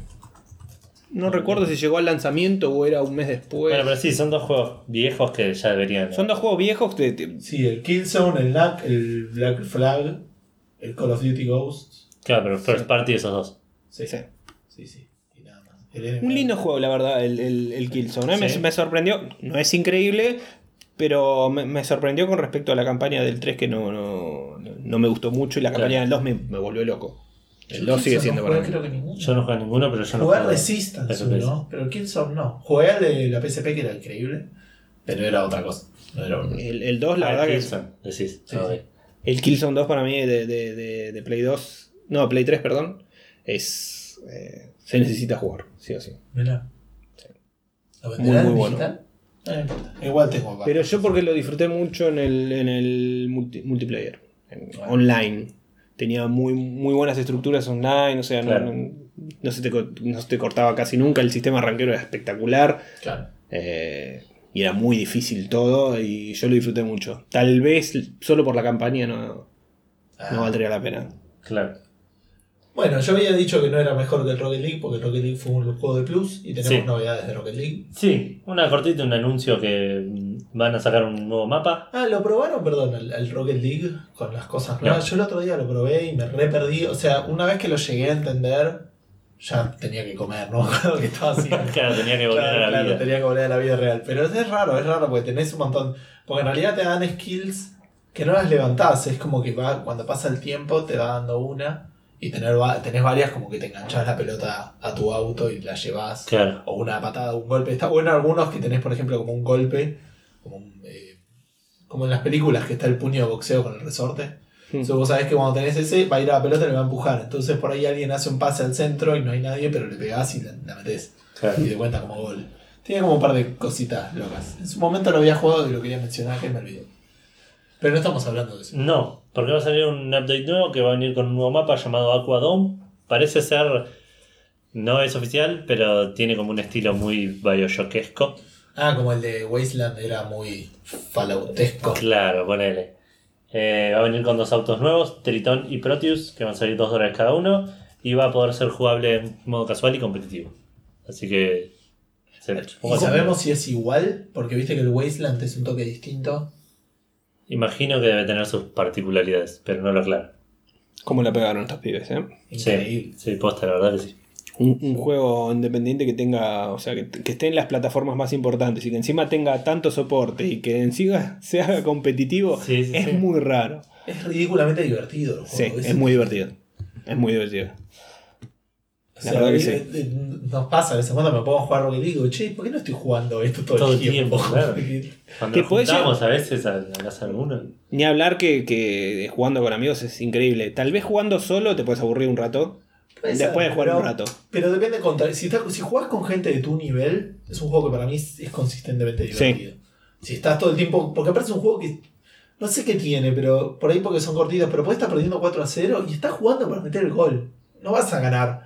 Pero como la victoria tampoco es nada, Claro. Te- te- no te aburrís perdiendo 4 a 0 si dices, oh, que me quiero ir, qué sé yo. Como que jugás a meter ese gol, por más que no cambie nada, y, y es suficientemente divertido. También debe depender de la persona. Pero si estás con amigos, es muy Sí, gracioso. risa, sí. Es muy gracioso. Se me complica ahora de vuelta cuando vienen algunos amigos que no suelen jugar porque también no puedo jugar bien. Claro, es sí, un sí. error eso. tener que Ojo. jugar así. Es que no, no te divertís. No, no, si ganarles 14 a 0. ¿viste? Claro. Por ahí si jugás 2 contra 1 se puede hacer algo más divertido, pero. Pero podés intentar piruetas nuevas o algo. Sí. O, o Sí, jugar sí, más, sí, a, más a lo Pero, chanta. claro, no es. Yo creo que la otra estábamos en tu casa jugando, estaba jugando, no sé, creo Guido y, y Germán o algo Sí, así. y yo estaba jugando en reversa constantemente, cosas así. Sí, sí, está bien, jugás a a, a- divertirte. Pero sí, es un juego bastante divertido. ¿Cuándo sale esto, Edu? Ya dijiste, ¿no? Pero. No, no, no dice. No, Ah, no tiene fecha. Se El viene probablemente la semana que viene, sí. Sí. Ok. Bueno, una noticia que no tiene nada que ver. Pero bueno, en algún lado teníamos que ponerla. Overwatch. Ya se salió se habló mucho cuando salió el Overwatch de No es la primera vez que vamos a hablar de pornografía en Café Fandango. No, y de Overwatch también, no me acuerdo. De Overwatch hablamos seguro un montón No, de sí, veces. de Overwatch seguro, pero por- cuando hablamos de pornografía, ¿de qué hablamos? Creo que hablamos de, del, de YouPorn cuando tenía su propio equipo de, de Ah, League of. Legends. sí. Y no sé si alguna otra vez. Pero bueno, eh, cuando salió el Overwatch había un montón de porno que habían hecho animado, qué sé yo, que estaban en las distintas plataformas y Blizzard lo había hecho dar de baja. Ahora hay el porno actuado de Overwatch, profesional, hecho por la página de Brazzers. Sí. Es la, la película se llama Oversnatch. Quería poner la, la- la descripción, pero tenía que ver con dos personas peleando por un, por un strip club, una cosa muy extraña. No lo pude entender Esto bien. pasa por dos cosas. Primero, por falta de temáticas porno para divertir. Claramente. Y segundo, porque se, se- se necesita eh, agarrar los temas que son de agenda. Claro. Incluso en el porno también. No, y le no. viene bien a, a Blizzard también. Es, es publicidad. Cualquier tipo de pu- publicidad es buena. Sí, sí, sí. eh, por más que sea denigrante. Sí, igual es, es como, es como un hito para veces, porque, o sea, cualquiera tiene porno animado, pero porno actuado, hecho por Brazzers, Sí. escúchame, se lo. Sí, sí, sí. Estás al nivel de una película de Hollywood, estás como Avengers, ¿me entendés? No, sí, habría que buscarse ahí de, de- de Warcraft. Que se ve que debe haber. Seguro que sí. Seguro que sí, tiene que pero haber. actuado, no sé. O no profesionalmente. Lo que pasa es que Warcraft ya con las criaturas es como más complicado. Es complicado, requiere otro, Claro. otra eh, ¿cómo se llama? Otra logística, otra Claro. producción. Pero bueno, vayámonos de- del pobre Overwatch, pero me causó mucha gracia la noticia de, de esto. Y vamos a pasar a hablar de Street Fighter V. También no se me ocurre una buena manera de transicionarlo, pero de acá eh, encontramos un- unos caminos para enganchar las noticias. Esta tiene que seguir. No, salió una nueva actualización hace poco, eh, esta semana creo, en Play 4 y en Windows, o sea, de las dos plataformas en las que está el juego. Y en Play 4 salió todo re bien, agregó un nuevo personaje que lo tengo por acá anotado, Urien. Y empecé anduvo todo mal, mal. zarpado. ¿Es un personaje nuevo, nuevo o es un personaje. Hoy, vos y tus ideas, vos y tus preguntas, vamos a preguntarle a Seba que sabe. Urien, ¿te suena? Sí, este hasta yo lo conozco. De algún lado está, no sé. Me parece que era la final del 4. ¿Puede ser? La final del 4 era. Ah, Acá no. hay un Street no, Fighter era 3 un- Third Strike, así que ya está. Ah, está Eh, bien, sí, sí. No, pero al final del 4 era parecido, pero no, no es así. Era parecido, pero era, era uno de. Era no sé si era de metal, claro, sí. sí. Muy parecido a los, del, a los de los Virtua Fighter. Claro. Claro.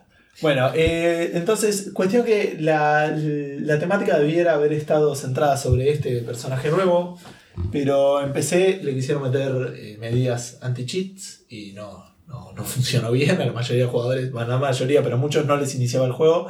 Y también eh, se pusieron a buscar y parece que los permisos que solicitaba este nuevo programa eran como abusivos. A nivel sistemas tenía como permisos de administrador sobre Claro. la carpeta System 32. bueno, buena O idea, sea, ¿eh? al programador se le ocurría meterle, qué sé yo, cualquier cosa. Claro, o sea, la, sí, la carpeta System 32 es una carpeta más importante Tocar de un bat Windows. por ahí, claro. Y, y tenía permisos de, de hacer de cualquier cosa. Claro. Está bueno la línea de, de noticias de Street Fighter, Street Fighter 5 que no, no deja de sorprender porque no hay una buena. no, no. Es como no, no ¿Cómo- tenemos cómo la no, sí, no tenemos modo historia, se juega eh, tenemos problemas de performance, eh, a la gente no le gustó, está vendiendo mal y encima, o sea, siguen Sacamos el modo historia, a la gente no le gustó. No sé qué está pasando acá. No, sé- no saca- sacaste un juego sin arcade y ya está, no tenés manera. de- es- Eso tendría que haber sido el punto abajo. La curva es siempre para abajo. Increíble, así que sí, dijeron, bueno, rompamos a las computadoras con este nuevo sí, parche. sí. De hecho, pidieron perdón, ya lo sacaron, se te, te hicieron el rollback. Así que, qué sé yo, ellos estaban apuntando al anti-cheat y eh, también como un DRM parecía, digamos, como un tema de control. Qué raro Capcom con ese tipo de políticas. Sí, tan amigables suelen ser con, con sus. eh, con sus políticas de, de juegos. Bueno, esto el, el viernes pasado creo que anunciaron que le iban a hacer el rollback y esta, durante esta semana se dio.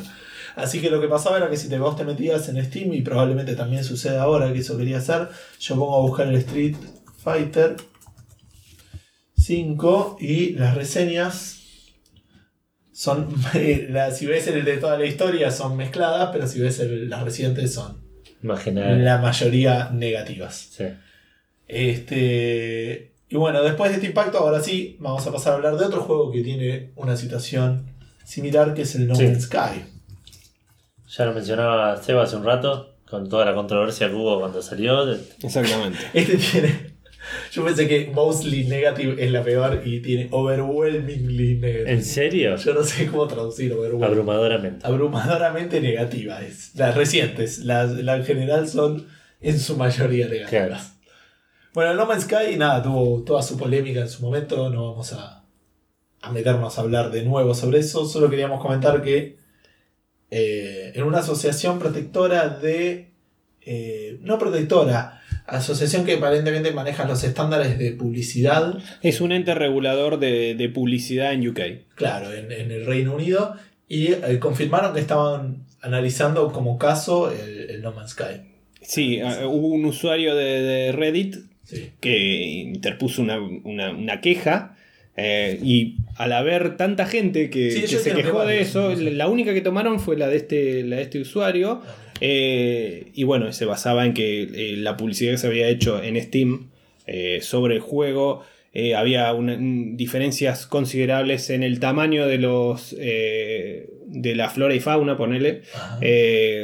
Diversas formas de cómo se veía también el fluido del agua.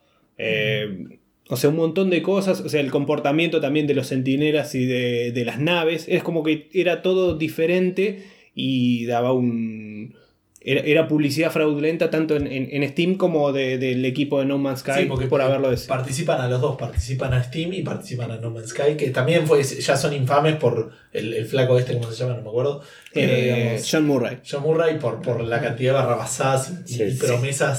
Absolutamente falsas que hizo incluso este año, digo. Sí, y el, respecto a lo que iba a traer el juego. este, este usuario no se basaba en lo que fueron las entrevistas con, con John Murray, sino en, en los trailers oficiales y en imágenes publicadas en Steam para vender el juego. Claro, sí, Y- todo Steam, digamos, Sí. Steam como plataforma de publicidad. El, el problema es que si, si llega a pasar algo, o sea, sí, o sea, es un ente eh, regulador que no puede actuar por sí solo. Claro. Pero sí funciona como un ente acá eh, que haces una denuncia al consumidor por eh, determinado producto. Sí, Entonces, eh, una vez que está la denuncia, sí tiene que actuar otro ente que, que impone la ley. Pero no puede ser el, el mismo ente. Sí, no, no, no, es, no, es, no debe ser, no, no es un juzgado, digamos, no hay, un- no hay un Exactamente. juez, no puede establecer No, sentencia. Claro, no tiene. Sí, Pero exactamente. probablemente, claro, debe ser como acá que o llegas a un acuerdo o, o escala la justicia, digamos. Y si llegara a, a- a pasar algo, eh, no se sabe obviamente cuál va a ser la, la pena o algo, se tendría que sacar ese tipo de publicidad. Eh, habría que ver si habría una suspensión de la venta del producto o no. Y además se puede replicar en otro tipo de plataformas donde la publicidad haya sido similar. Ah, Por pero- ejemplo, PCN. Claro. No, es, es- es interesante, está bueno que a los juegos a veces se les pongan ese tipo de, es- Hasta es la- ahora vienen sí. haciendo cualquiera en un montón de situaciones. Es la primera, la primera vez que yo escucho algo parecido y que, y que le dan bola y que posiblemente tenga un, un final no feliz para No Man's Sky. Claro. Le están cagando la vida a Peter Molyneux.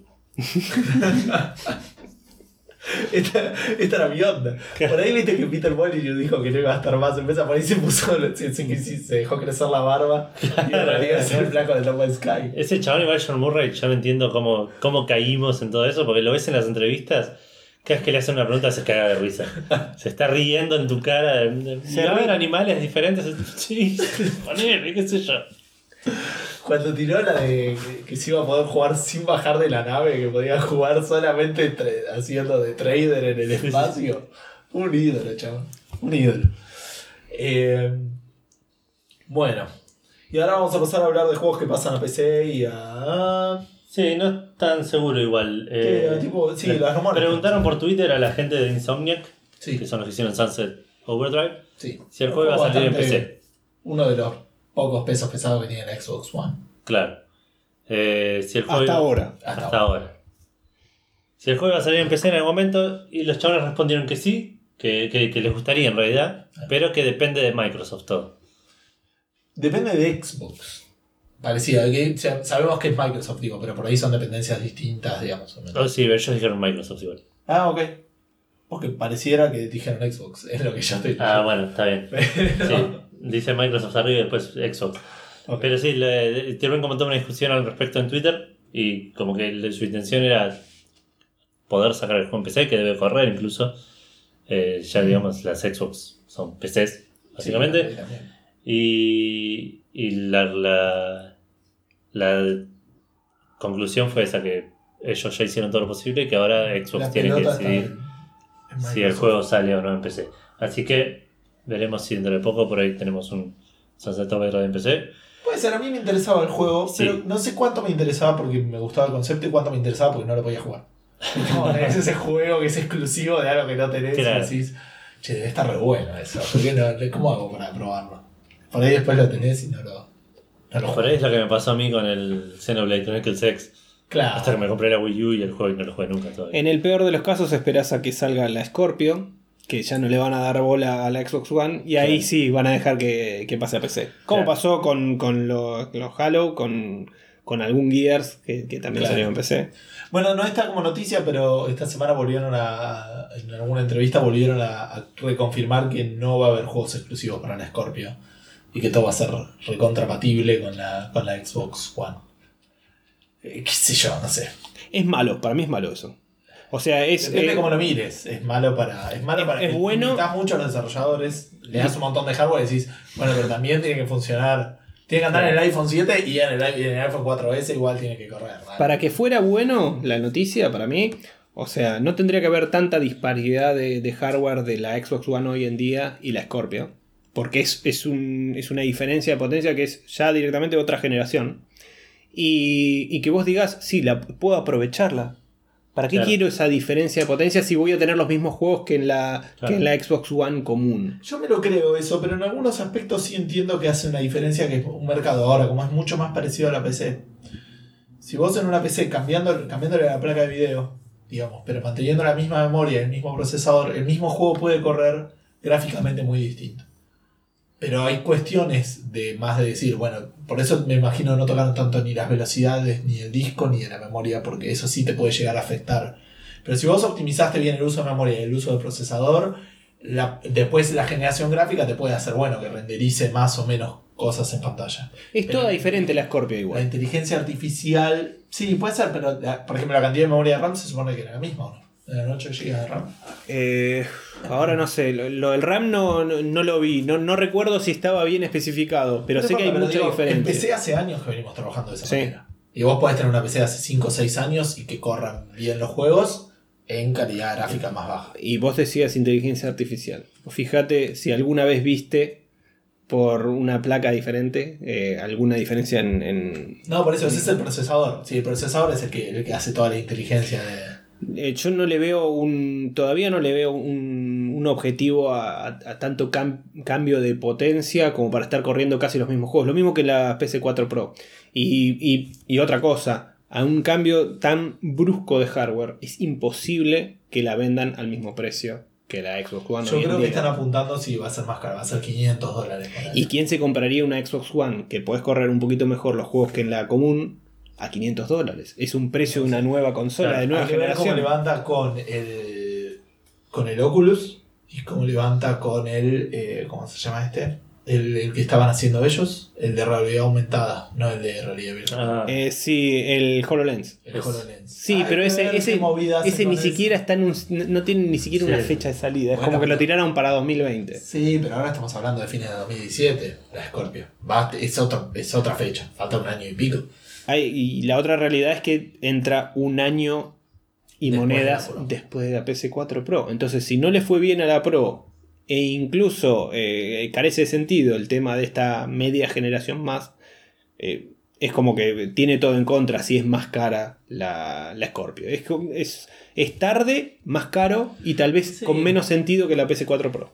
Sí, por ese lado lo entiendo. Lo único que también, también me, me hace dudar un poco es que ahora no, pero por ahí a fines de 2017 es más común tener una tele 4K. Y Seguramente. si vos tenés una tele 4K, vas a querer, yo si tengo una tele 4K estaría apuntando más a la Scorpio que a la Pro. Sin duda, sí. Por todo esto de correr los juegos en 4K nativos, por lo menos lo de Microsoft, con el tema de la potencia. Entonces, pero. no lo sé. Digo, habría que ver.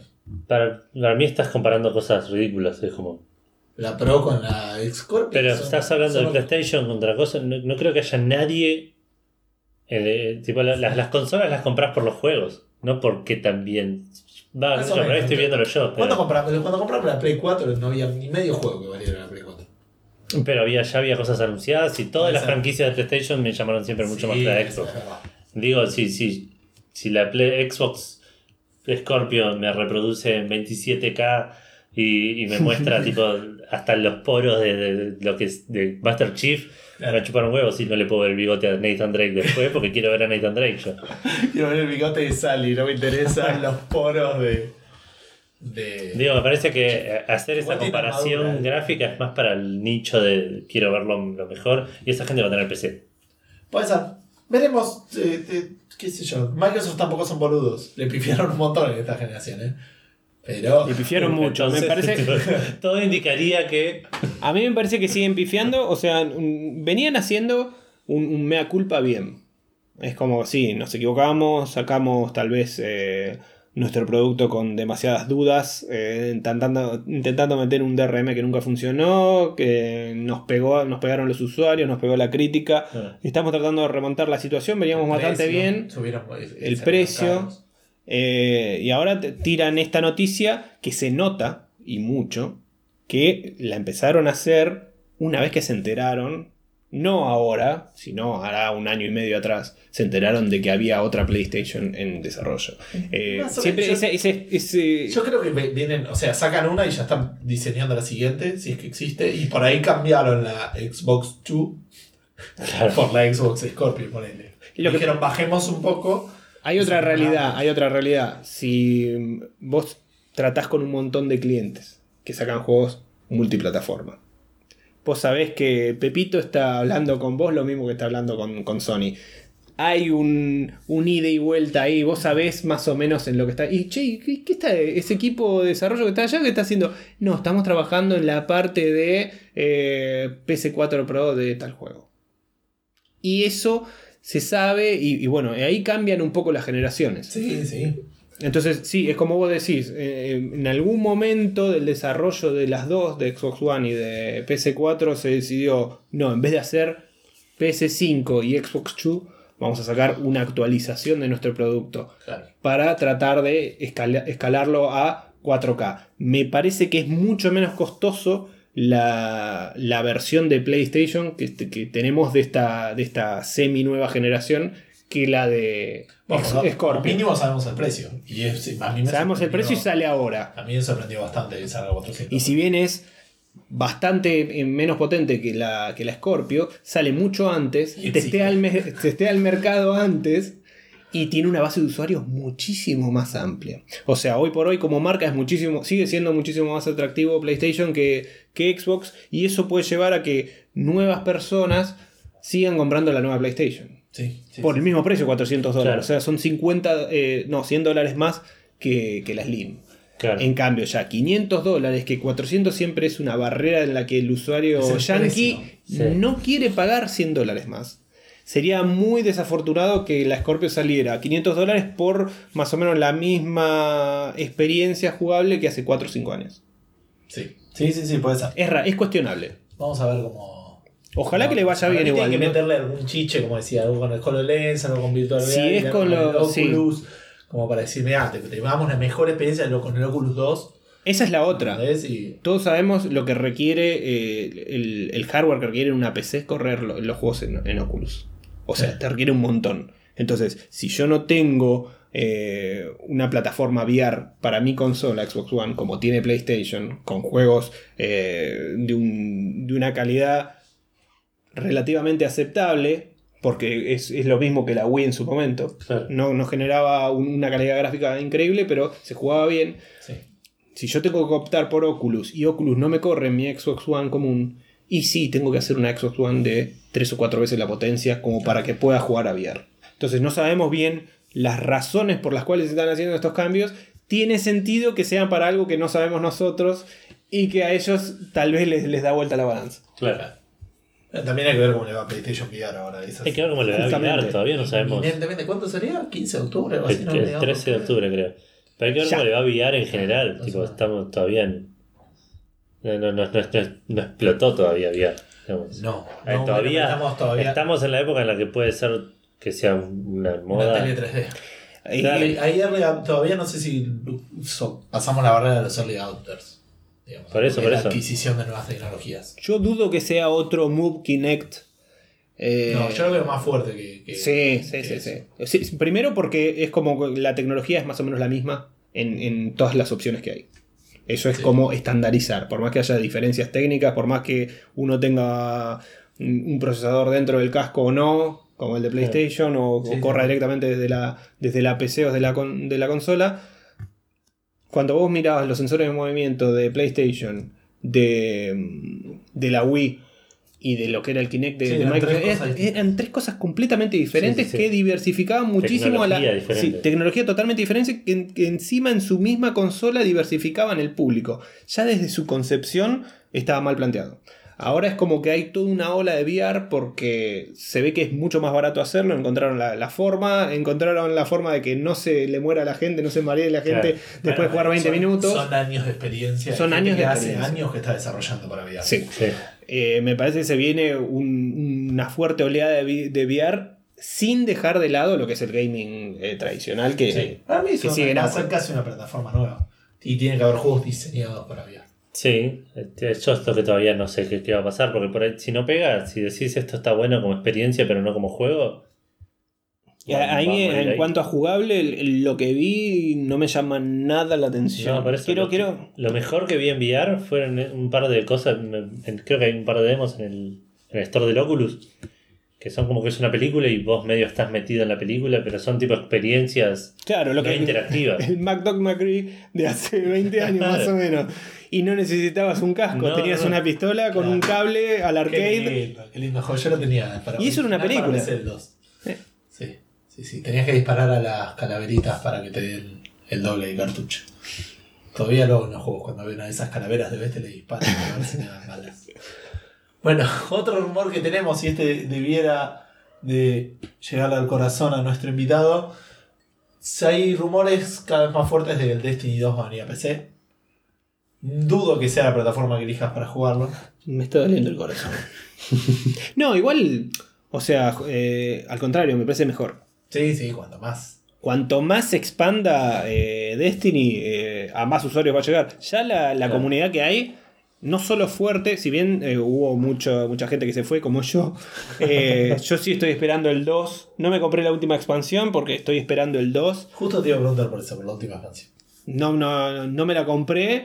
No sé si me la voy a comprar. Es como que vino por hablar de droga y le Sí, dijiste, sí. no, no, estoy Es la mantenerme única- limpio. Sí, es la única que no me compré. eh, y tengo un par de amigos jugando y la verdad que tengo unas ganas de, de poner los 40 dólares ahí, pero digo, Encima no, no dicen que voy a... buena. Sí.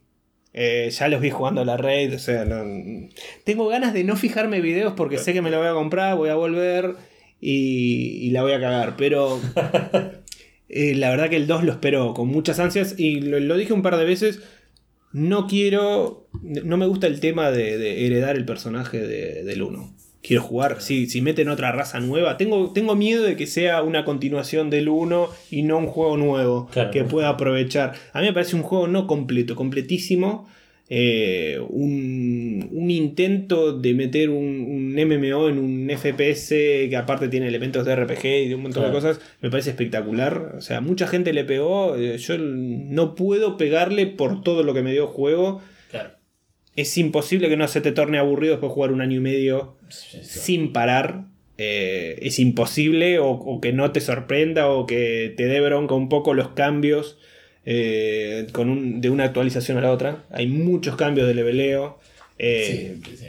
pero reconozco que, que el, el- el juego en sí, las raids, eh, las misiones son espectaculares y la comunidad que tiene es increíble. Y, y se sigue masificando. Yo espero que, que se pueda sostener eso que, que- que hubo en el 1 en el 2. Claro. Y tal vez que llegue a PC es la mejor opción. Sí, dentro de estos rumores, lo que esto lo publicó Kotaku, que dijo que era algo que ya había salido en NeoGAF, que es esto que viene a PC, y Kotaku agregó, muy relacionado con lo que vos decías, que como que están apuntando a que se sienta como una secuela real. Como no se sienta como una continuación o como una expansión, sino como, como otra entrega que se sienta que sea una secuela, pero es una entrega nueva de un es otro Destiny. No es el mismo Destiny, digamos, un poquitito mejorado. Dios quiera que sí. La historia, la premisa de la historia es espectacular. Eh, ¿qué, te, cambiaron el, sí. el actor de voz. qué- qué te cuentan de la historia? No te cuentan nada. Termina la historia como si fuera a ponerle la primera emisión. Claro. Y vos sentís que no sabés nada más que un poquito más de las razas que hay en, en el universo de Destiny. Nada más que eso. O sea, no, no, no- no se sabe el, el porqué principal del juego, que es eh, algo que está enfrente tuyo todo el tiempo, que es el, el planeta ese, la- el- Ahora no me acuerdo el nombre. Está bien, pero no importa, pero está ahí. Es eso que está en la- cu- cubriendo la ciudad. Eh, así que bueno, que no te digan nada de eso. Claro. Además tenés la- la- esa curiosidad de, de resolver esas incógnitas que dejaron Claro. abiertas. Sí, no, son un montón. O sea, son tantas que no podés, no podés seguirlas. De hecho, que, que el 90% de la historia esté en, en cartas que solo las puedes ver online. Eso te habla. Primero que tienen un, un- Eso sí. no me acordaba. Es un universo muy vasto. Sí, tenés, eh, o sea, tenés la web dedicada con tu usuario, donde puedes ver tus stats, todo lo que haces y las cartas que vas destrabando en el juego. Ah, muy bueno. Eso pasaba en el Bioshock Infinite. Que había un par de cosas re claves de la historia que si no explorabas te las perdías. Me acordé el nombre, The Traveler. Ah, O sea, The Traveler es, o sea, es un- una especie de satélite encima de la última ciudad que queda en, en el mundo. La última ciudad que queda viva, por así decirlo. sí, sí. Habitado. O sea, y ya que se diga The Traveler, ya te está diciendo que es algo que se mueve. Claro. Está sostenido en el, eh, eh, por encima, flotando. ¿Y qué hay adentro? No sabes. Comprate el 2. Compártelo. Claro. Dijeron que iba a durar 10 años. Hijos de puta. Bueno, ¿cuántos vamos? ¿Tres? ¿Dos? Y salió en 2014, septiembre de 2014. Claro. Vamos por el segundo y. Y ya el año que viene es el 2. Está bien, es una época. Y no sentís que tendría que seguir dándole bola al 1. Vos ya querés que salga el 2. Yo quiero que salga el 2. Es más, yo, yo creo que es lo que necesito para meterme de vuelta. El 2. Es la excusa. Estás buscando la excusa. Está bien. Quiero el 2. Bueno, ahora Edu, nos ibas a contar del otro rumor que teníamos. Otro es. Sí, no es tan rumor, eh, pero si nos metemos en Ubisoft un poco con el tema de Beyond Good and Evil 2. Sí. El juego del Beyond Evil que salió en el 2008, si no estoy mal, sí, dice 2008. Eh, anunciaron que iba a salir el 2, Y nunca salió. nunca salió. Lo reconfirmaron un par de veces diciendo sí, estamos haciendo, lo estamos haciendo, no mostraron nada. Esta semana, por primera vez ever, el chabón, el diseñador del primer juego, Michael Ansel, Michelle Ansel, Sí. posteó un- una imagen de arte del, del Good and Evil 2, un chabón con un cerdito Sí. cachorro, digamos, en el hombro, que podría o, no, o podría no ser el personaje del 1. El, que- o- o el chanchito o el, El chanchito. O sea, sería una precuela. Ponele, o puede ser otro chancho diferente. Y después la cuenta de Twitter de Ubisoft Francia tuiteó que vayan a la cuenta de Instagram de este muchacho Michel Ancel, que presten atención y que estén atentos. Y vos me parece que... Sí, ahí agregué al final que eh, parece que hoy sacó una otra foto de una ¿Otra foto más? que parecía un, ¿Cómo se llama cuando las imágenes tienen forma humana? humanoide. Antropomórfico, Ah, ¿no es? no, no tengo idea. Me parece que es no, no es santo, no me sale promórfico seguro, no importa, de un, de un tiburón así. con Ah, Antropo es del... de- del- Antropomórfico. Antropomórfico, vamos con eso. Este, de un tiburón antropomórfico. O sea, ¿Antropología no es el estudio del ser humano? No, no sé decir antropomórfico, qué sé yo que era antropología, chabón. Eh... no, iba a decir si no era Indiana Jones, pero no, ese es el que este, eh, Bueno, nada, que había como unos tiburones medio. Tipo Street Sharks. Eh, claro, algo así. En el Beyond Evil. No sé si lo llegaste a ver, son los que te vendían mejoras para la. Ah, sí. Para el, Sí, sí, sí, los vi, los vi. Los tiburones medio surfers. Sí, medio jamiquí, no sé nada. Bueno, nada, cuando salga seguramente ya vamos a haber terminado el 1. Esperemos que sí. Eh, capaz que sale después del Half-Life 3. Eh, sí, sí, seguramente. Puede ser. Bien, el paso que viene. O antes, no va a salir ninguno de los dos, así que. Eh, y siguiendo con Ubisoft, un anuncio cortito. eh, Ubisoft anunció su Publishing Division, la división de publicación de libros. Anunció con el próximo libro de Assassin's Creed que va a salir, que se va a llamar Assassin's Creed Heresy, que sale este 15 de noviembre. va a pasar dentro del mundo de Assassin's Creed y sigue la historia de un em, eh, templario de la época moderna. Por ahí nos engañaron. En realidad dijeron no van a salir Assassin's Creed más todos los años. En realidad sale un libro de Assassin's Creed todos los años y con eso se satisfacen su. Puede ser. Eso sería un vuelco, ¿no? Que Ubisoft deje de hacer juegos y empiece, Claro, se no, dedique a los libros. Claro, literatura. Muy bien, vendimos todo, vendimos todo y ahora vamos a hacer el futuro del entretenimiento. No más bugs, señores. Claro. No más bugs. ¿Te imaginas si después sale y están todos los Está libros? todo. No, pero mal escrito, con errores de ortografía, espacios mal ubicados. Se le cae la cara a la gente, qué sé yo. Bueno, otro libro que sale también es el Assassin's Creed The Essential Guide, que es como una especie de enciclopedia de todos los personajes y, lugares de los juegos de Assassin's Creed. Y la idea es que esta división nueva se encargue de publicar libros de todas las franquicias de Ubisoft. Qué raro igual. Cuando decís publishing pensé que. Yo decía, pero Ubisoft no es un publisher. Ya. Y no está Claro, sí. O sea, escribís un libro ahora y se lo puedes mandar a Ubisoft a ver si te lo publican. Claro, sí, Te va a sí, robar la idea, le va a poner Ubisoft abajo. Claro. Y te va a pedir que escribas uno nuevo todos los años. Vendió bien, ahora ponete. ¿Te imaginas si el gordo sacar ya hubiera salido Game of Thrones? Sí, sí. Hubiera salido 15 y, y le hubieran cambiado la historia, lo hubieran abierto.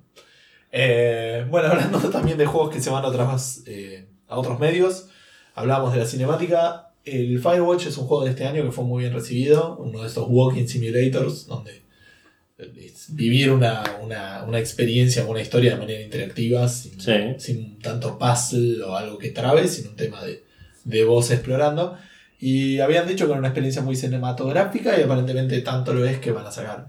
Los Una película. están trabajando en hacer una película con otra empresa que estaba ahí anotada, pero no me pareció que fuera importante. No tiene fecha, no tiene actores, pero bueno, aparentemente va a haber una película de Firewatch. Posiblemente cambien de directores, como cambian siempre las películas de videojuegos, Claro. en el medio del, No desarrollo. nada- no va a tener nada que ver con nada. Y después, seis meses después, se cancela la película. Claro. Porque ya dejó de tener eh, éxito el juego, porque ya se olvidó la gente y ya no va a pagar el ticket para ver la película. Sí, a menos que vos digas, bueno, es una película suficientemente. Eh, que se va, la valga por sí misma y que no esté queriendo vender. Pero es raro, es raro porque las historias son muy distintas. Apart- Apartamos del hecho que, a menos que el juego sea muy corto, las historias de videojuegos son mucho más largas. Sí. Y vos decís, Uncharted 4 es una, es una re película. Chabón, son 18 horas de película. Se le, se le ponen en la chicas todo lo que jugás, pero igual, o sea, es, es largo. Yo quiero saber si ustedes se acuerdan que en el 2009 se anunció la película de Shadow the Colossus. Todavía no sabemos nada al respecto. Hace Todo- dos años anunciaron que tenía director. Todo lo que venga de esa saga tarda mucho. ¿Quién le cree? Es una maldición, boludo.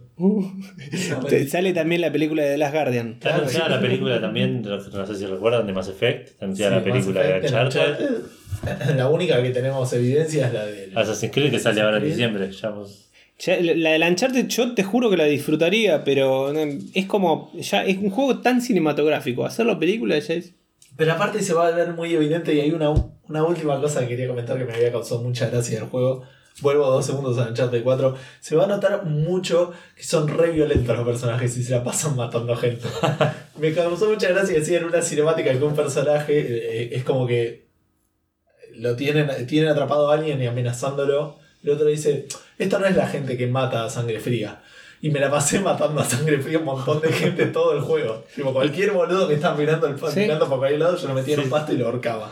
Ahí, nomás, no me importaba nada. Y vos decías lo del cuchillo.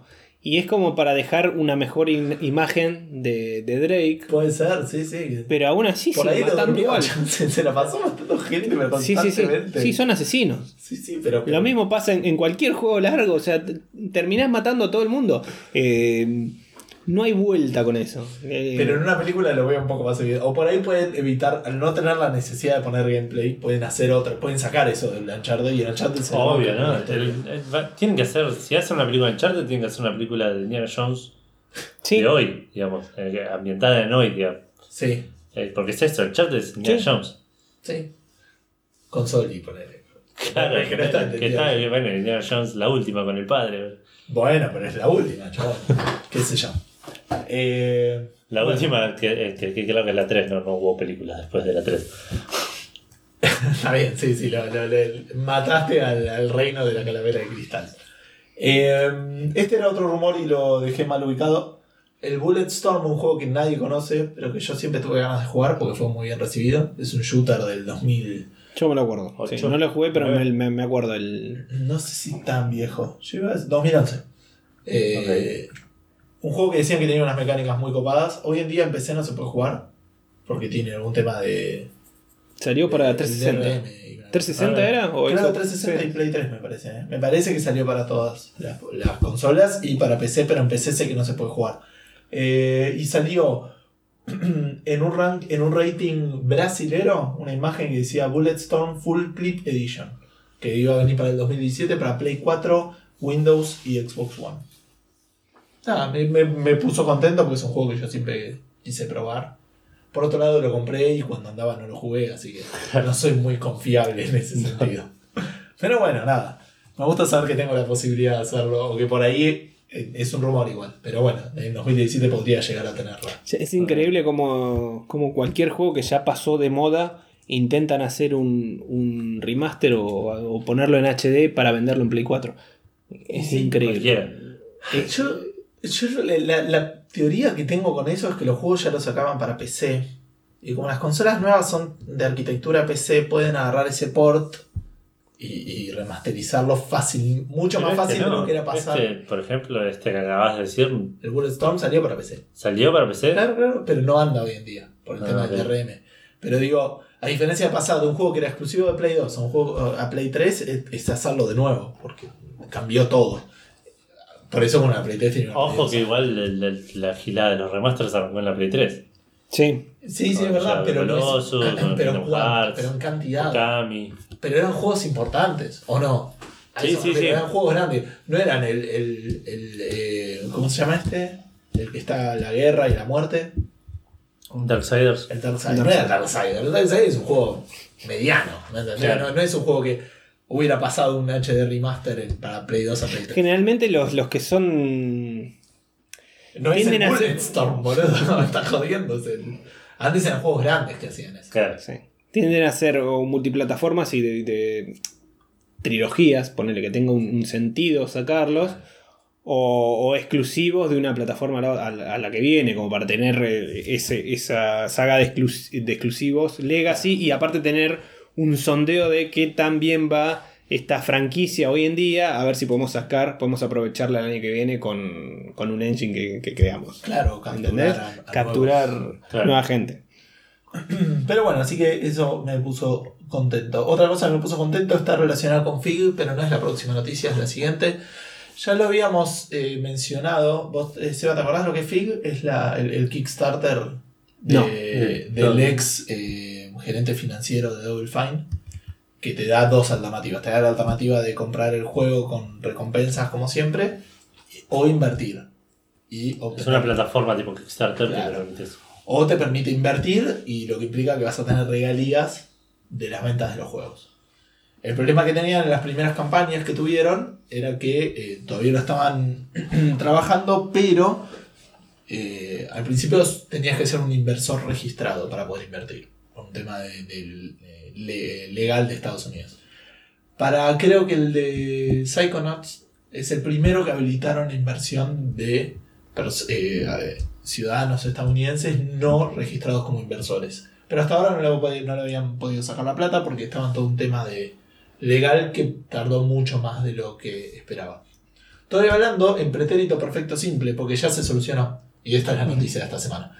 Eh, recibieron el eh, Fig Publishing, la, la empresa, fue calificada por la empresa que maneja la bolsa en Estados Unidos, la Securities and Exchange Commission, y va a vender eh, Fig Shares. Shares es tipo acciones. Sí. Van a vender como acciones eh, de tipo FIG, tiene como un nombre así.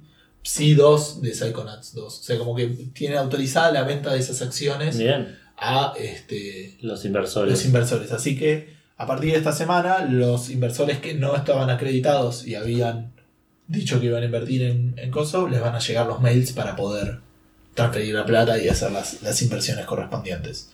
Eh, bueno, eso implica por lo de Psychonauts y se supone que a futuro entonces van a seguir con esta modalidad. Está como más confirmado porque la campaña de Psychonauts 2 de cuándo fue? El año pasado. Claro, Arrancó durante el E3 del año pasado, creo, ¿no? Tanto no me acuerdo. O de la PlayStation Experience. Puede ser. No, no porque lo anunciaron durante mientras estábamos grabando, durante los Video Game Awards, ¿puede ser? Estábamos grabando mientras cuando anunciaron eso. Ok. Terminamos de grabar y anunciaron el Psychonauts 2. ¿Está bien? Puede ser, no me acuerdo, pero fue mucho tiempo, entonces la gente estaba realmente en duda Claro. era un esquema, porque a muchos les parecía copada la idea, pero bueno, era un esquema a ver si era viable o no, Claro. y pareciera ser que ahora sí lo es, eh, está confirmado y, y va a funcionar bien. Eh, y Figure anda, anda vendiendo, bueno, que es la única plataforma que, este, que lo tiene y que aparentemente facilitaría el camino de las siguientes campañas. Como la campaña que va a arrancar ahora el 5 de octubre, y a mí me puso súper contento que estamos hablando de la campaña para el Wasteland 3. ¿Vos sabés algo del Wasteland? No. Bien.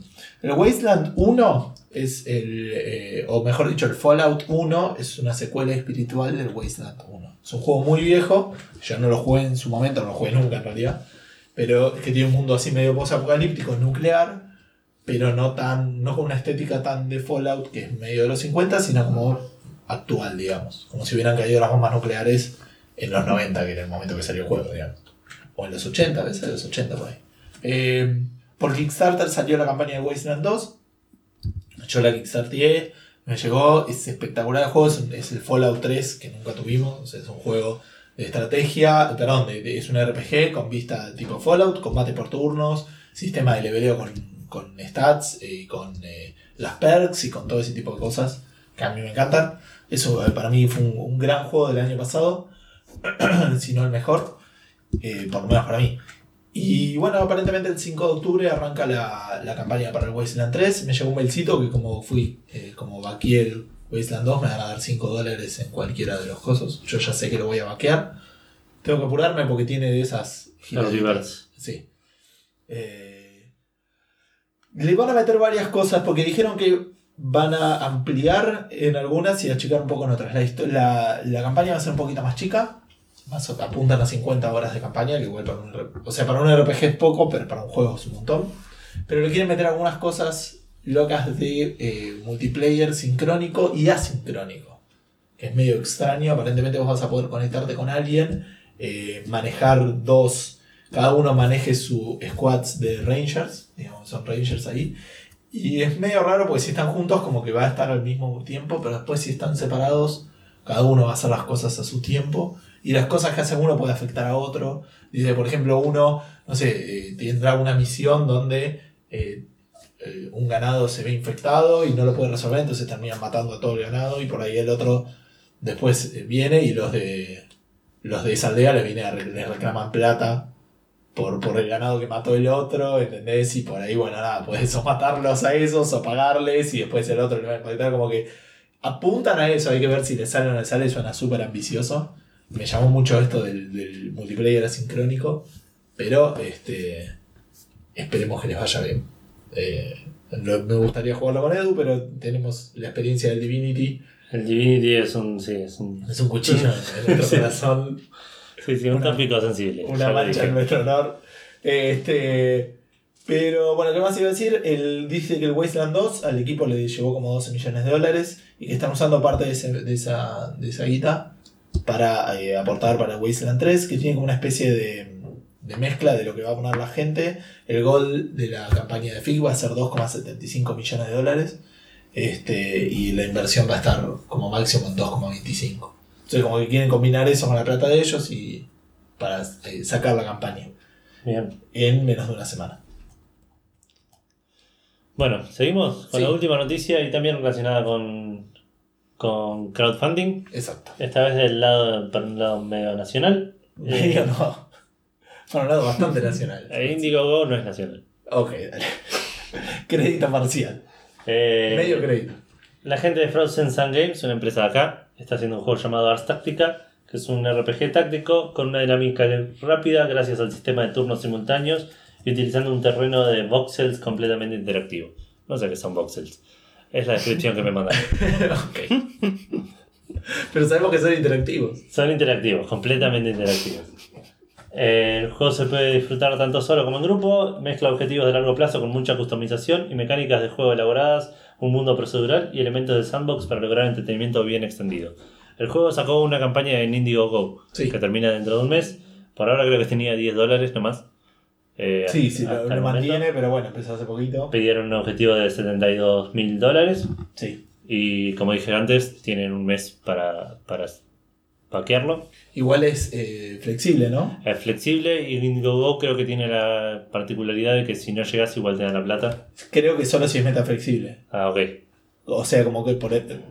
Claro, dice esta campaña recibirá todos los fondos recaudados aunque no logre su meta. Habría que ver un poco si la campaña, el objetivo es hacer el juego o mejorarlo. ¿viste? Claro. A veces está en esa, esa combinación. Dicen que están terminando una demo para mostrar un poco mejor el juego, pero ya ahí en el en la campaña puedes ver un video que Claro. muestra un poco de gameplay. Sí, en el post del, del episodio en Facebook seguramente vamos a tener El link a- a, la, digo- a la campaña. Exacto. lo pueden ver por ahí y apoyar la industria nacional de videojuegos. Sí. Cerramos con. Listo, chau. ¿Ya está? No. No. tenemos antes una. En realidad no es una noticia, es este, una empresa para, para publicitar su juego de, de parque de diversiones, de construcción de parque de diversiones, como los viejos eh, Roller Coaster Tycoon o había uno más que no me acuerdo Sin el nombre. Theme Park. el, el theme park. Eh, fue, est- estuvieron muy originales porque subieron un video de lo que todo el mundo iba a hacer, lo primero que hacen, que es hacer el, el, eh, la montaña rusa. Que choca. No que choca, sino que no termina. Claro. Entonces sigue de largo y explota y salen los tipos volando. El, el- el video lo posteamos en Facebook porque es bastante gracioso. Vos no lo viste, Seba, ¿no? No, no lo vi. Ah, después te lo mostramos porque son dos minutos, pero, pero está bien hecho, ¿no? Están como en cámara lenta, salen todos volando. Eh, así que y está todo hecho como en in- en in-game, entonces hay cosas que no cierran, pero la física, digamos, no está. No es real, pero no importa, te cagás de la risa. Y eso nos inspiró a hacer la pregunta Fandango de esta semana. Sí, vamos a explicar lo que es la pregunta Fandango. Sí. No vamos a ceder a tanta represión. No, pero además yo me acuerdo que lo habíamos discutido, porque dijimos que a partir del cafentenario íbamos a dejar Uno. una de las dos. Así que dejamos de decir el juego del episodio, pero la pregunta Sí. Fandango, hasta el 150 yo lo seguiría diciendo. Bueno. Estoy de Así me acuerdo. da como un año para preocuparme. En Café Fandango hacemos mucho de eso de decidir cosas en vivo. Sí, constantemente. Eh, Casi todo lo que se decide en Café Fandango se decide en vivo. Sí. Son estas tres horas, se hace en producción, se graba el podcast, se sube. Claro. Si pudiéramos grabar mientras lo subimos, creo que lo haríamos. Claro. Sería complicado. Eh, así que nos vas a contar qué es la pregunta Fandango. Sí, la pregunta Fandango es una pregunta que hacemos todas las semanas en nuestra página de Facebook, eh, en Twitter y en el grupo de Checkpointers, que aprovechamos acá que lo tenemos a Seba para agradecerle siempre el espacio. No hay por qué. Son siempre bienvenidos a, a compartir todo lo que quieran. Muchas gracias. Y esta semana, como dijo Gustavo, la pregunta es, eh, ¿qué actos innecesariamente crueles eh, sol- recordás haber hecho en algún videojuego? Que por ahí el videojuego no era cruel en, en- en sí. Digamos, pusimos como ejemplo, por ejemplo, la pileta del Sims, sacar la, sacar la escalera para Claro. que se muera ahogado el del Hacerlo, ah, eh, en, El el, el sí me acuerdo. Bueno, y voy a meter los cuernos a mi esposa con ella al lado. A ver qué pasa. Claro. Ese tipo de cosas. Sí, sí, sí. Quiero ver. Esa, esa es jodida, ¿eh? ¿Viste, viste que el sí le agarran esas cosas y. Yo creo que una vez encerré un cartero, tipo, entre Vino el cartero, dejé el cartero y le puse cuatro paredes alrededor. Claro. ¿Y, y qué le pasó? Se quedó ahí. Sí, bueno, no se murió, nada, estaba ahí. Ah, sí, ah, Era, claro. era el, el- la- el cuarto del cartero. Está bien. Me imagino en la vida real. Mira, el tipo traerte una carta y vos empezás a hacer toda la, la Claro, pared. poner- Poner ladrillo rápido. Eh, disculpame. Eh, sí, mi idea original estaba más apuntado a, eh, a cosas que no estuvieran dentro del diseño original del juego. Pero era más difícil de pensar. Hay varias preguntas, respuestas que no apuntan tanto a eso y Claro, son más que bienvenidas. Eh, arranco por Facebook. dale. ¿Te parece? Espera que lo tengo que ordenar, porque si no después te enojas, me criticas en vivo, Sí, sí. tenemos peleas. Eh, Sacamos los trapitos al sol. Sí. El primero fue José Alejandro M que dijo Charge en M2. No es violento, es de malo simplemente. Es una parte muy graciosa. A José me parece que lo marcó porque es como la segunda o tercera vez que lo menciona en alguna pregunta. Yo no entendí la respuesta a esa. ¿No te acordás? Es una escena de. No me acuerdo si el DLC o de una de las misiones. ¿Vos jugaste en Mass Effect 2? No. No, la saga. Cuestión no que, que vos podés jugar. Viste que en Mass Effect tenés decisiones. Sí. eh, Paragon o Renegade, digamos. No son necesariamente buenas o malas. Algunas son más crueles o más egoístas. Pero eh, no, las dos estás intentando salvar el universo. Como que en una sos más racista con los aliens, Claro. y con la otra sos más bueno, con la otra sos más el, el fin justifica los medios, en la otra no. Pero digamos como que es raro porque en muchos aspectos termina siempre eligiendo la que va con. siempre la misma. Pero el Charge tiene eso que es suficientemente divertido como para decir, yo soy bueno, pero este es un hijo de puta, nada, que se cague muriendo. Es como que, porque aparece un enanito, no quiero spoilear mucho, pero aparece un enanito que se está medio drogado y se la cree como de re poderoso. Entonces vos le puedes decir, no, no, quédate acá, no vayas a pelear contra ese monstruo Ah, gigante porque te va a matar. Le puedes decir, sí, dale, anda para adelante. Pero se dice, Charles, dale. Y sale volando, le hace mierda. la. Entonces, está bueno porque es eso, es una situación donde por ahí va por ese lado. Apuntaste a ser bueno, pero decís, no, ya está. Que se cae Claro. muriendo. El... No me acuerdo de la raza. De los. Knights. Volus. Emiliano Garvin dice, en el Assassin's Creed, matar, tomar el cuerpo y soltarlo de un edificio alto. Y si cae sobre alguien, eh, sobre alguien más, mucho mejor. O en el Grand Theft Auto 5, el truco del salto desde el cielo sin paracaídas. Chocolate asegurada. Muy bueno.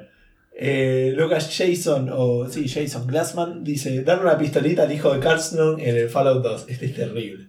Que de vuelta, está en el diseño del juego, pero es terrible. Decirle que es de mentira que juega a tirotearse con el padre para completar la, la quest de matarlo. Creo que la más crueldad que esa no hay. Capaz además de matar al pibe después. Juegos moralmente cuestionables y geniales como poco. El Fallout tiene un montón que son así, que son increíbles de cómo podías resolver algunas cosas. Eh, había un tipo que le podías cambiar, por ejemplo. No, no es tan cruel como al hijo darle una pistola de verdad. Pero le podías cambiar un tanque de oxígeno por un tanque de veneno y ese tipo de cosas. Claro. Monfus, eh, del podcast Gamer Combate, también habla del Fallout 2 que dice que se casa a la fuerza y después tu esposa se vuelve un compañero como los otros NPC, pero no le puedes pedir, pedir que se aleje, dice. Este, para que no me dispare, porque es mala con las armas, entonces si quiere disparar a alguien te dispara a vos. Y ni siquiera se quiere quedar. eh, ni siquiera se quiere quedar para que puedas agarrar un compañero porque tenés un límite de compañeros. En una misión dice que tenés que entrar a una cueva con gas que te saca la vida y tampoco quiso quedarse afuera. Le sacó los medikits para que no se cure y la dejó que se muera intoxicada. Que se joda por hincha. Eh, también en el foro me acuerdo, había una que era increíble, que vos tenías... Tenías que ayudar a un, a un pibito a encontrar un muñeco que había perdido. Lo podías encontrar y después cuando lo charlabas se lo podías dar o tenías la opción de desmembrarlo enfrente de él para mostrarle lo cruel que era la vida. Ese era el Fallout 1, si no me equivoco. Víctor Wynn dice que nunca lo hizo, que es un tipo re pacífico. Y no le creo nada. No, no. Y Damián Castro dice, recuerdo un momento en particular en el Dishonored que está yendo por un callejón y ves unos hermanos que le están haciendo bullying unos guardias y amenazan con matar a la hermana. Yo me deshago de los guardias y el flaco me agradece y en forma de compensación me dice la clave de una caja fuerte. Y se van los dos. Al momento que se dan la espalda le pego un tiro a la hermana y me transporto bien lejos. Se dice que hizo una, una carcajada malévola pero muy fuerte. En el Red Dead Redemption que está lleno de estos, Sí. atar a las mujeres y dejarlas en, la, en las vías del tren para que venga el héroe a salvarlas, que el héroe no, no aparece, así que son cosas que pasan. Y si no, dice enlazar a alguien cuando está subido al caballo y arrastrarlo hasta que se muera. Pero aún dice que cuando juega en serio le gusta elegir eh, opciones diplomáticas o más pacíficas. Claro.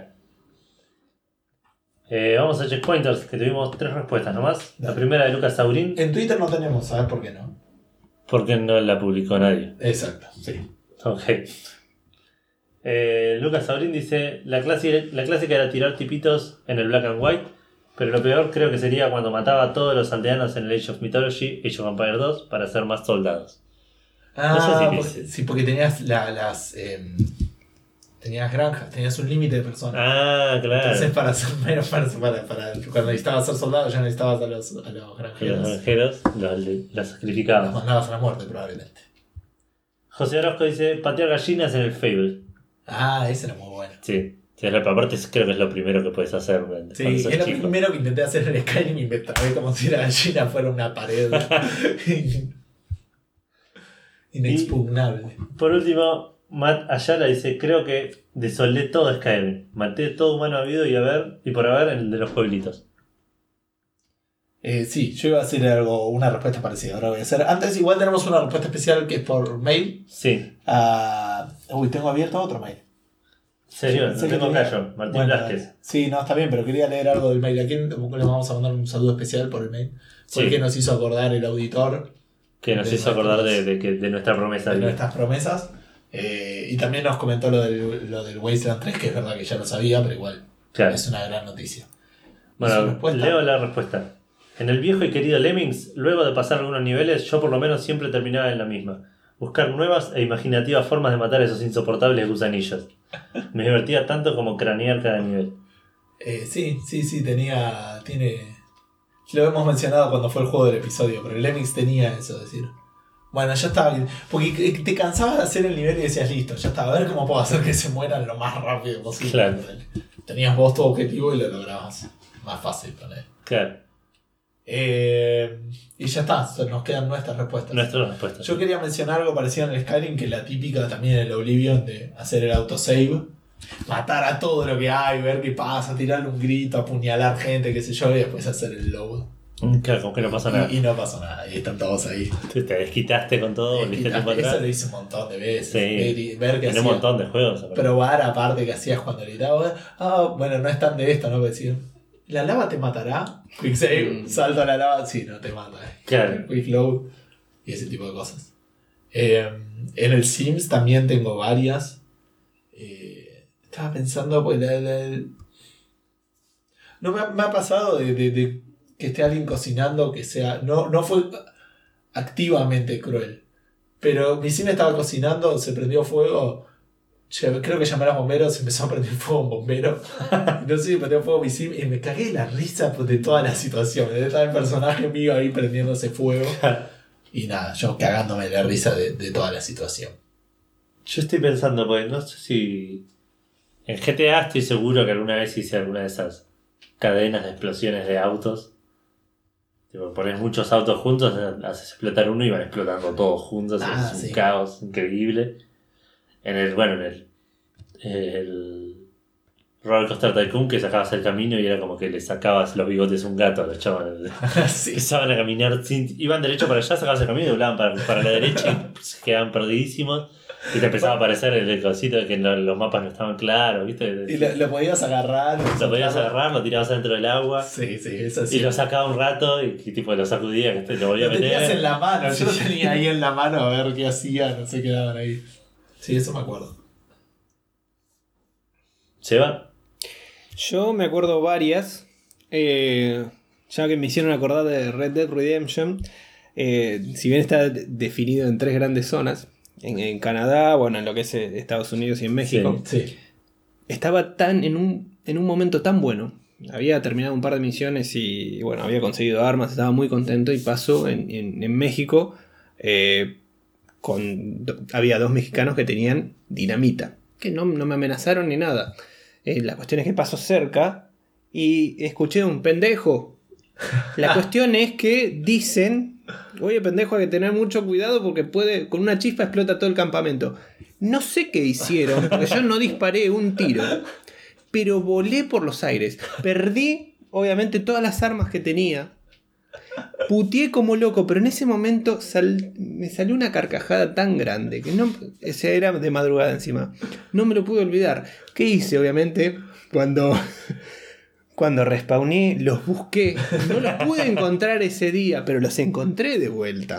Y los reventé con un sniper desde lejos, les disparé a la dinamita y explotaron los dos mexicanos a la mierda. Y lo volví a hacer en Canadá después.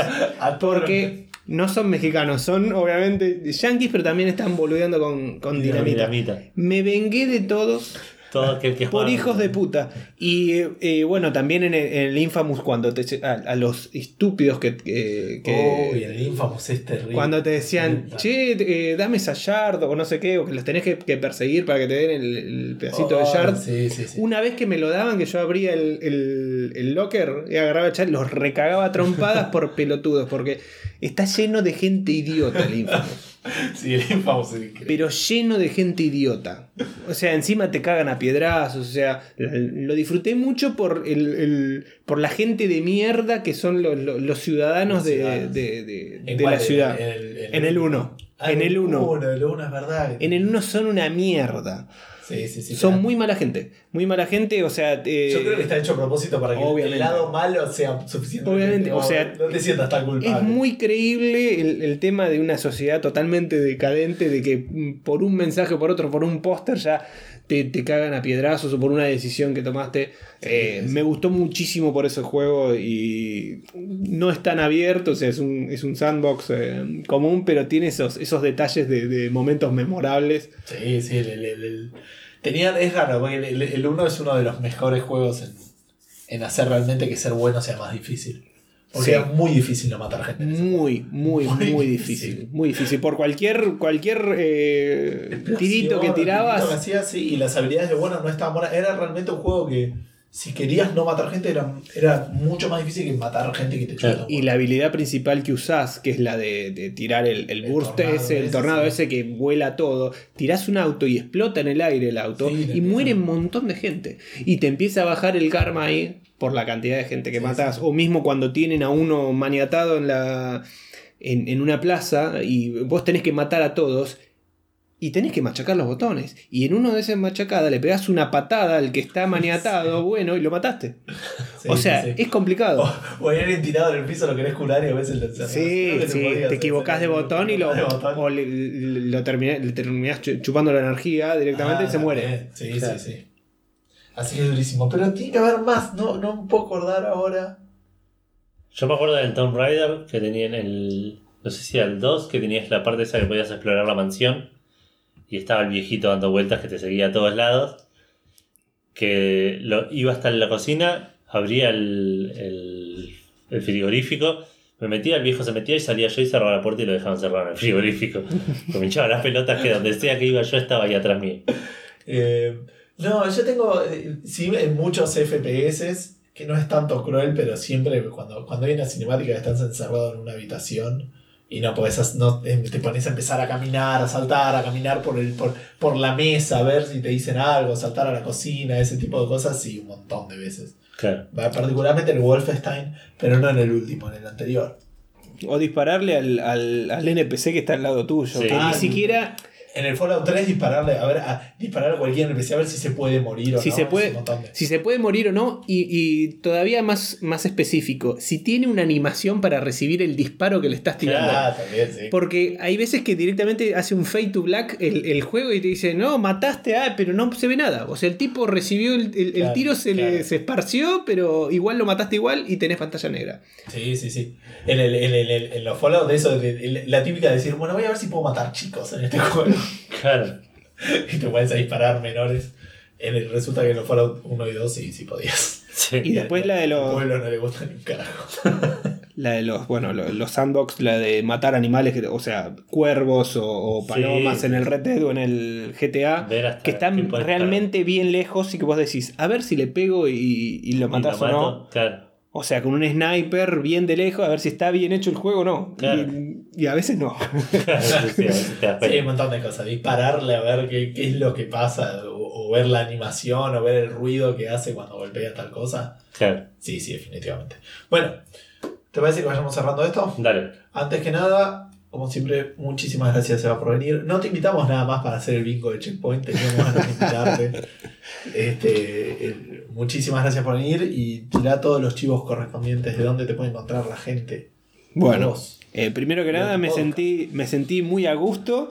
eh, muy diferente de Checkpoint. eh, el- el tema es que como que como que hablamos todo el tiempo en serio y es, es muy, muy, muy divertido.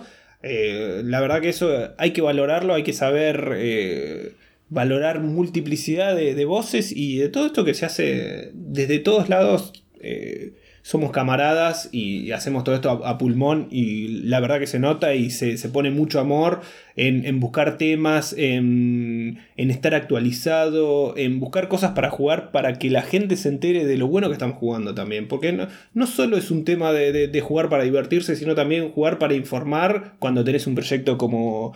Un proyecto propio como el, como el que tenemos nosotros tienen ustedes. Sí. Eh, así que bueno, me sentí muy a gusto y, y- y bueno, es así. Y la verdad que me gusta que, que siga creciendo esto a, a nivel a nivel podcast en, en todas partes. Eh, en todas partes y, y cuando se tiene la, la, la posibilidad de, de- de poner en otras redes o in- incluso en YouTube que ahora llega a, a más gente, eh, hay, que, hay que hacerlo siempre porque esto tiene que explotar de alguna manera y, bueno, yo creo que va a llegar eh, ese momento.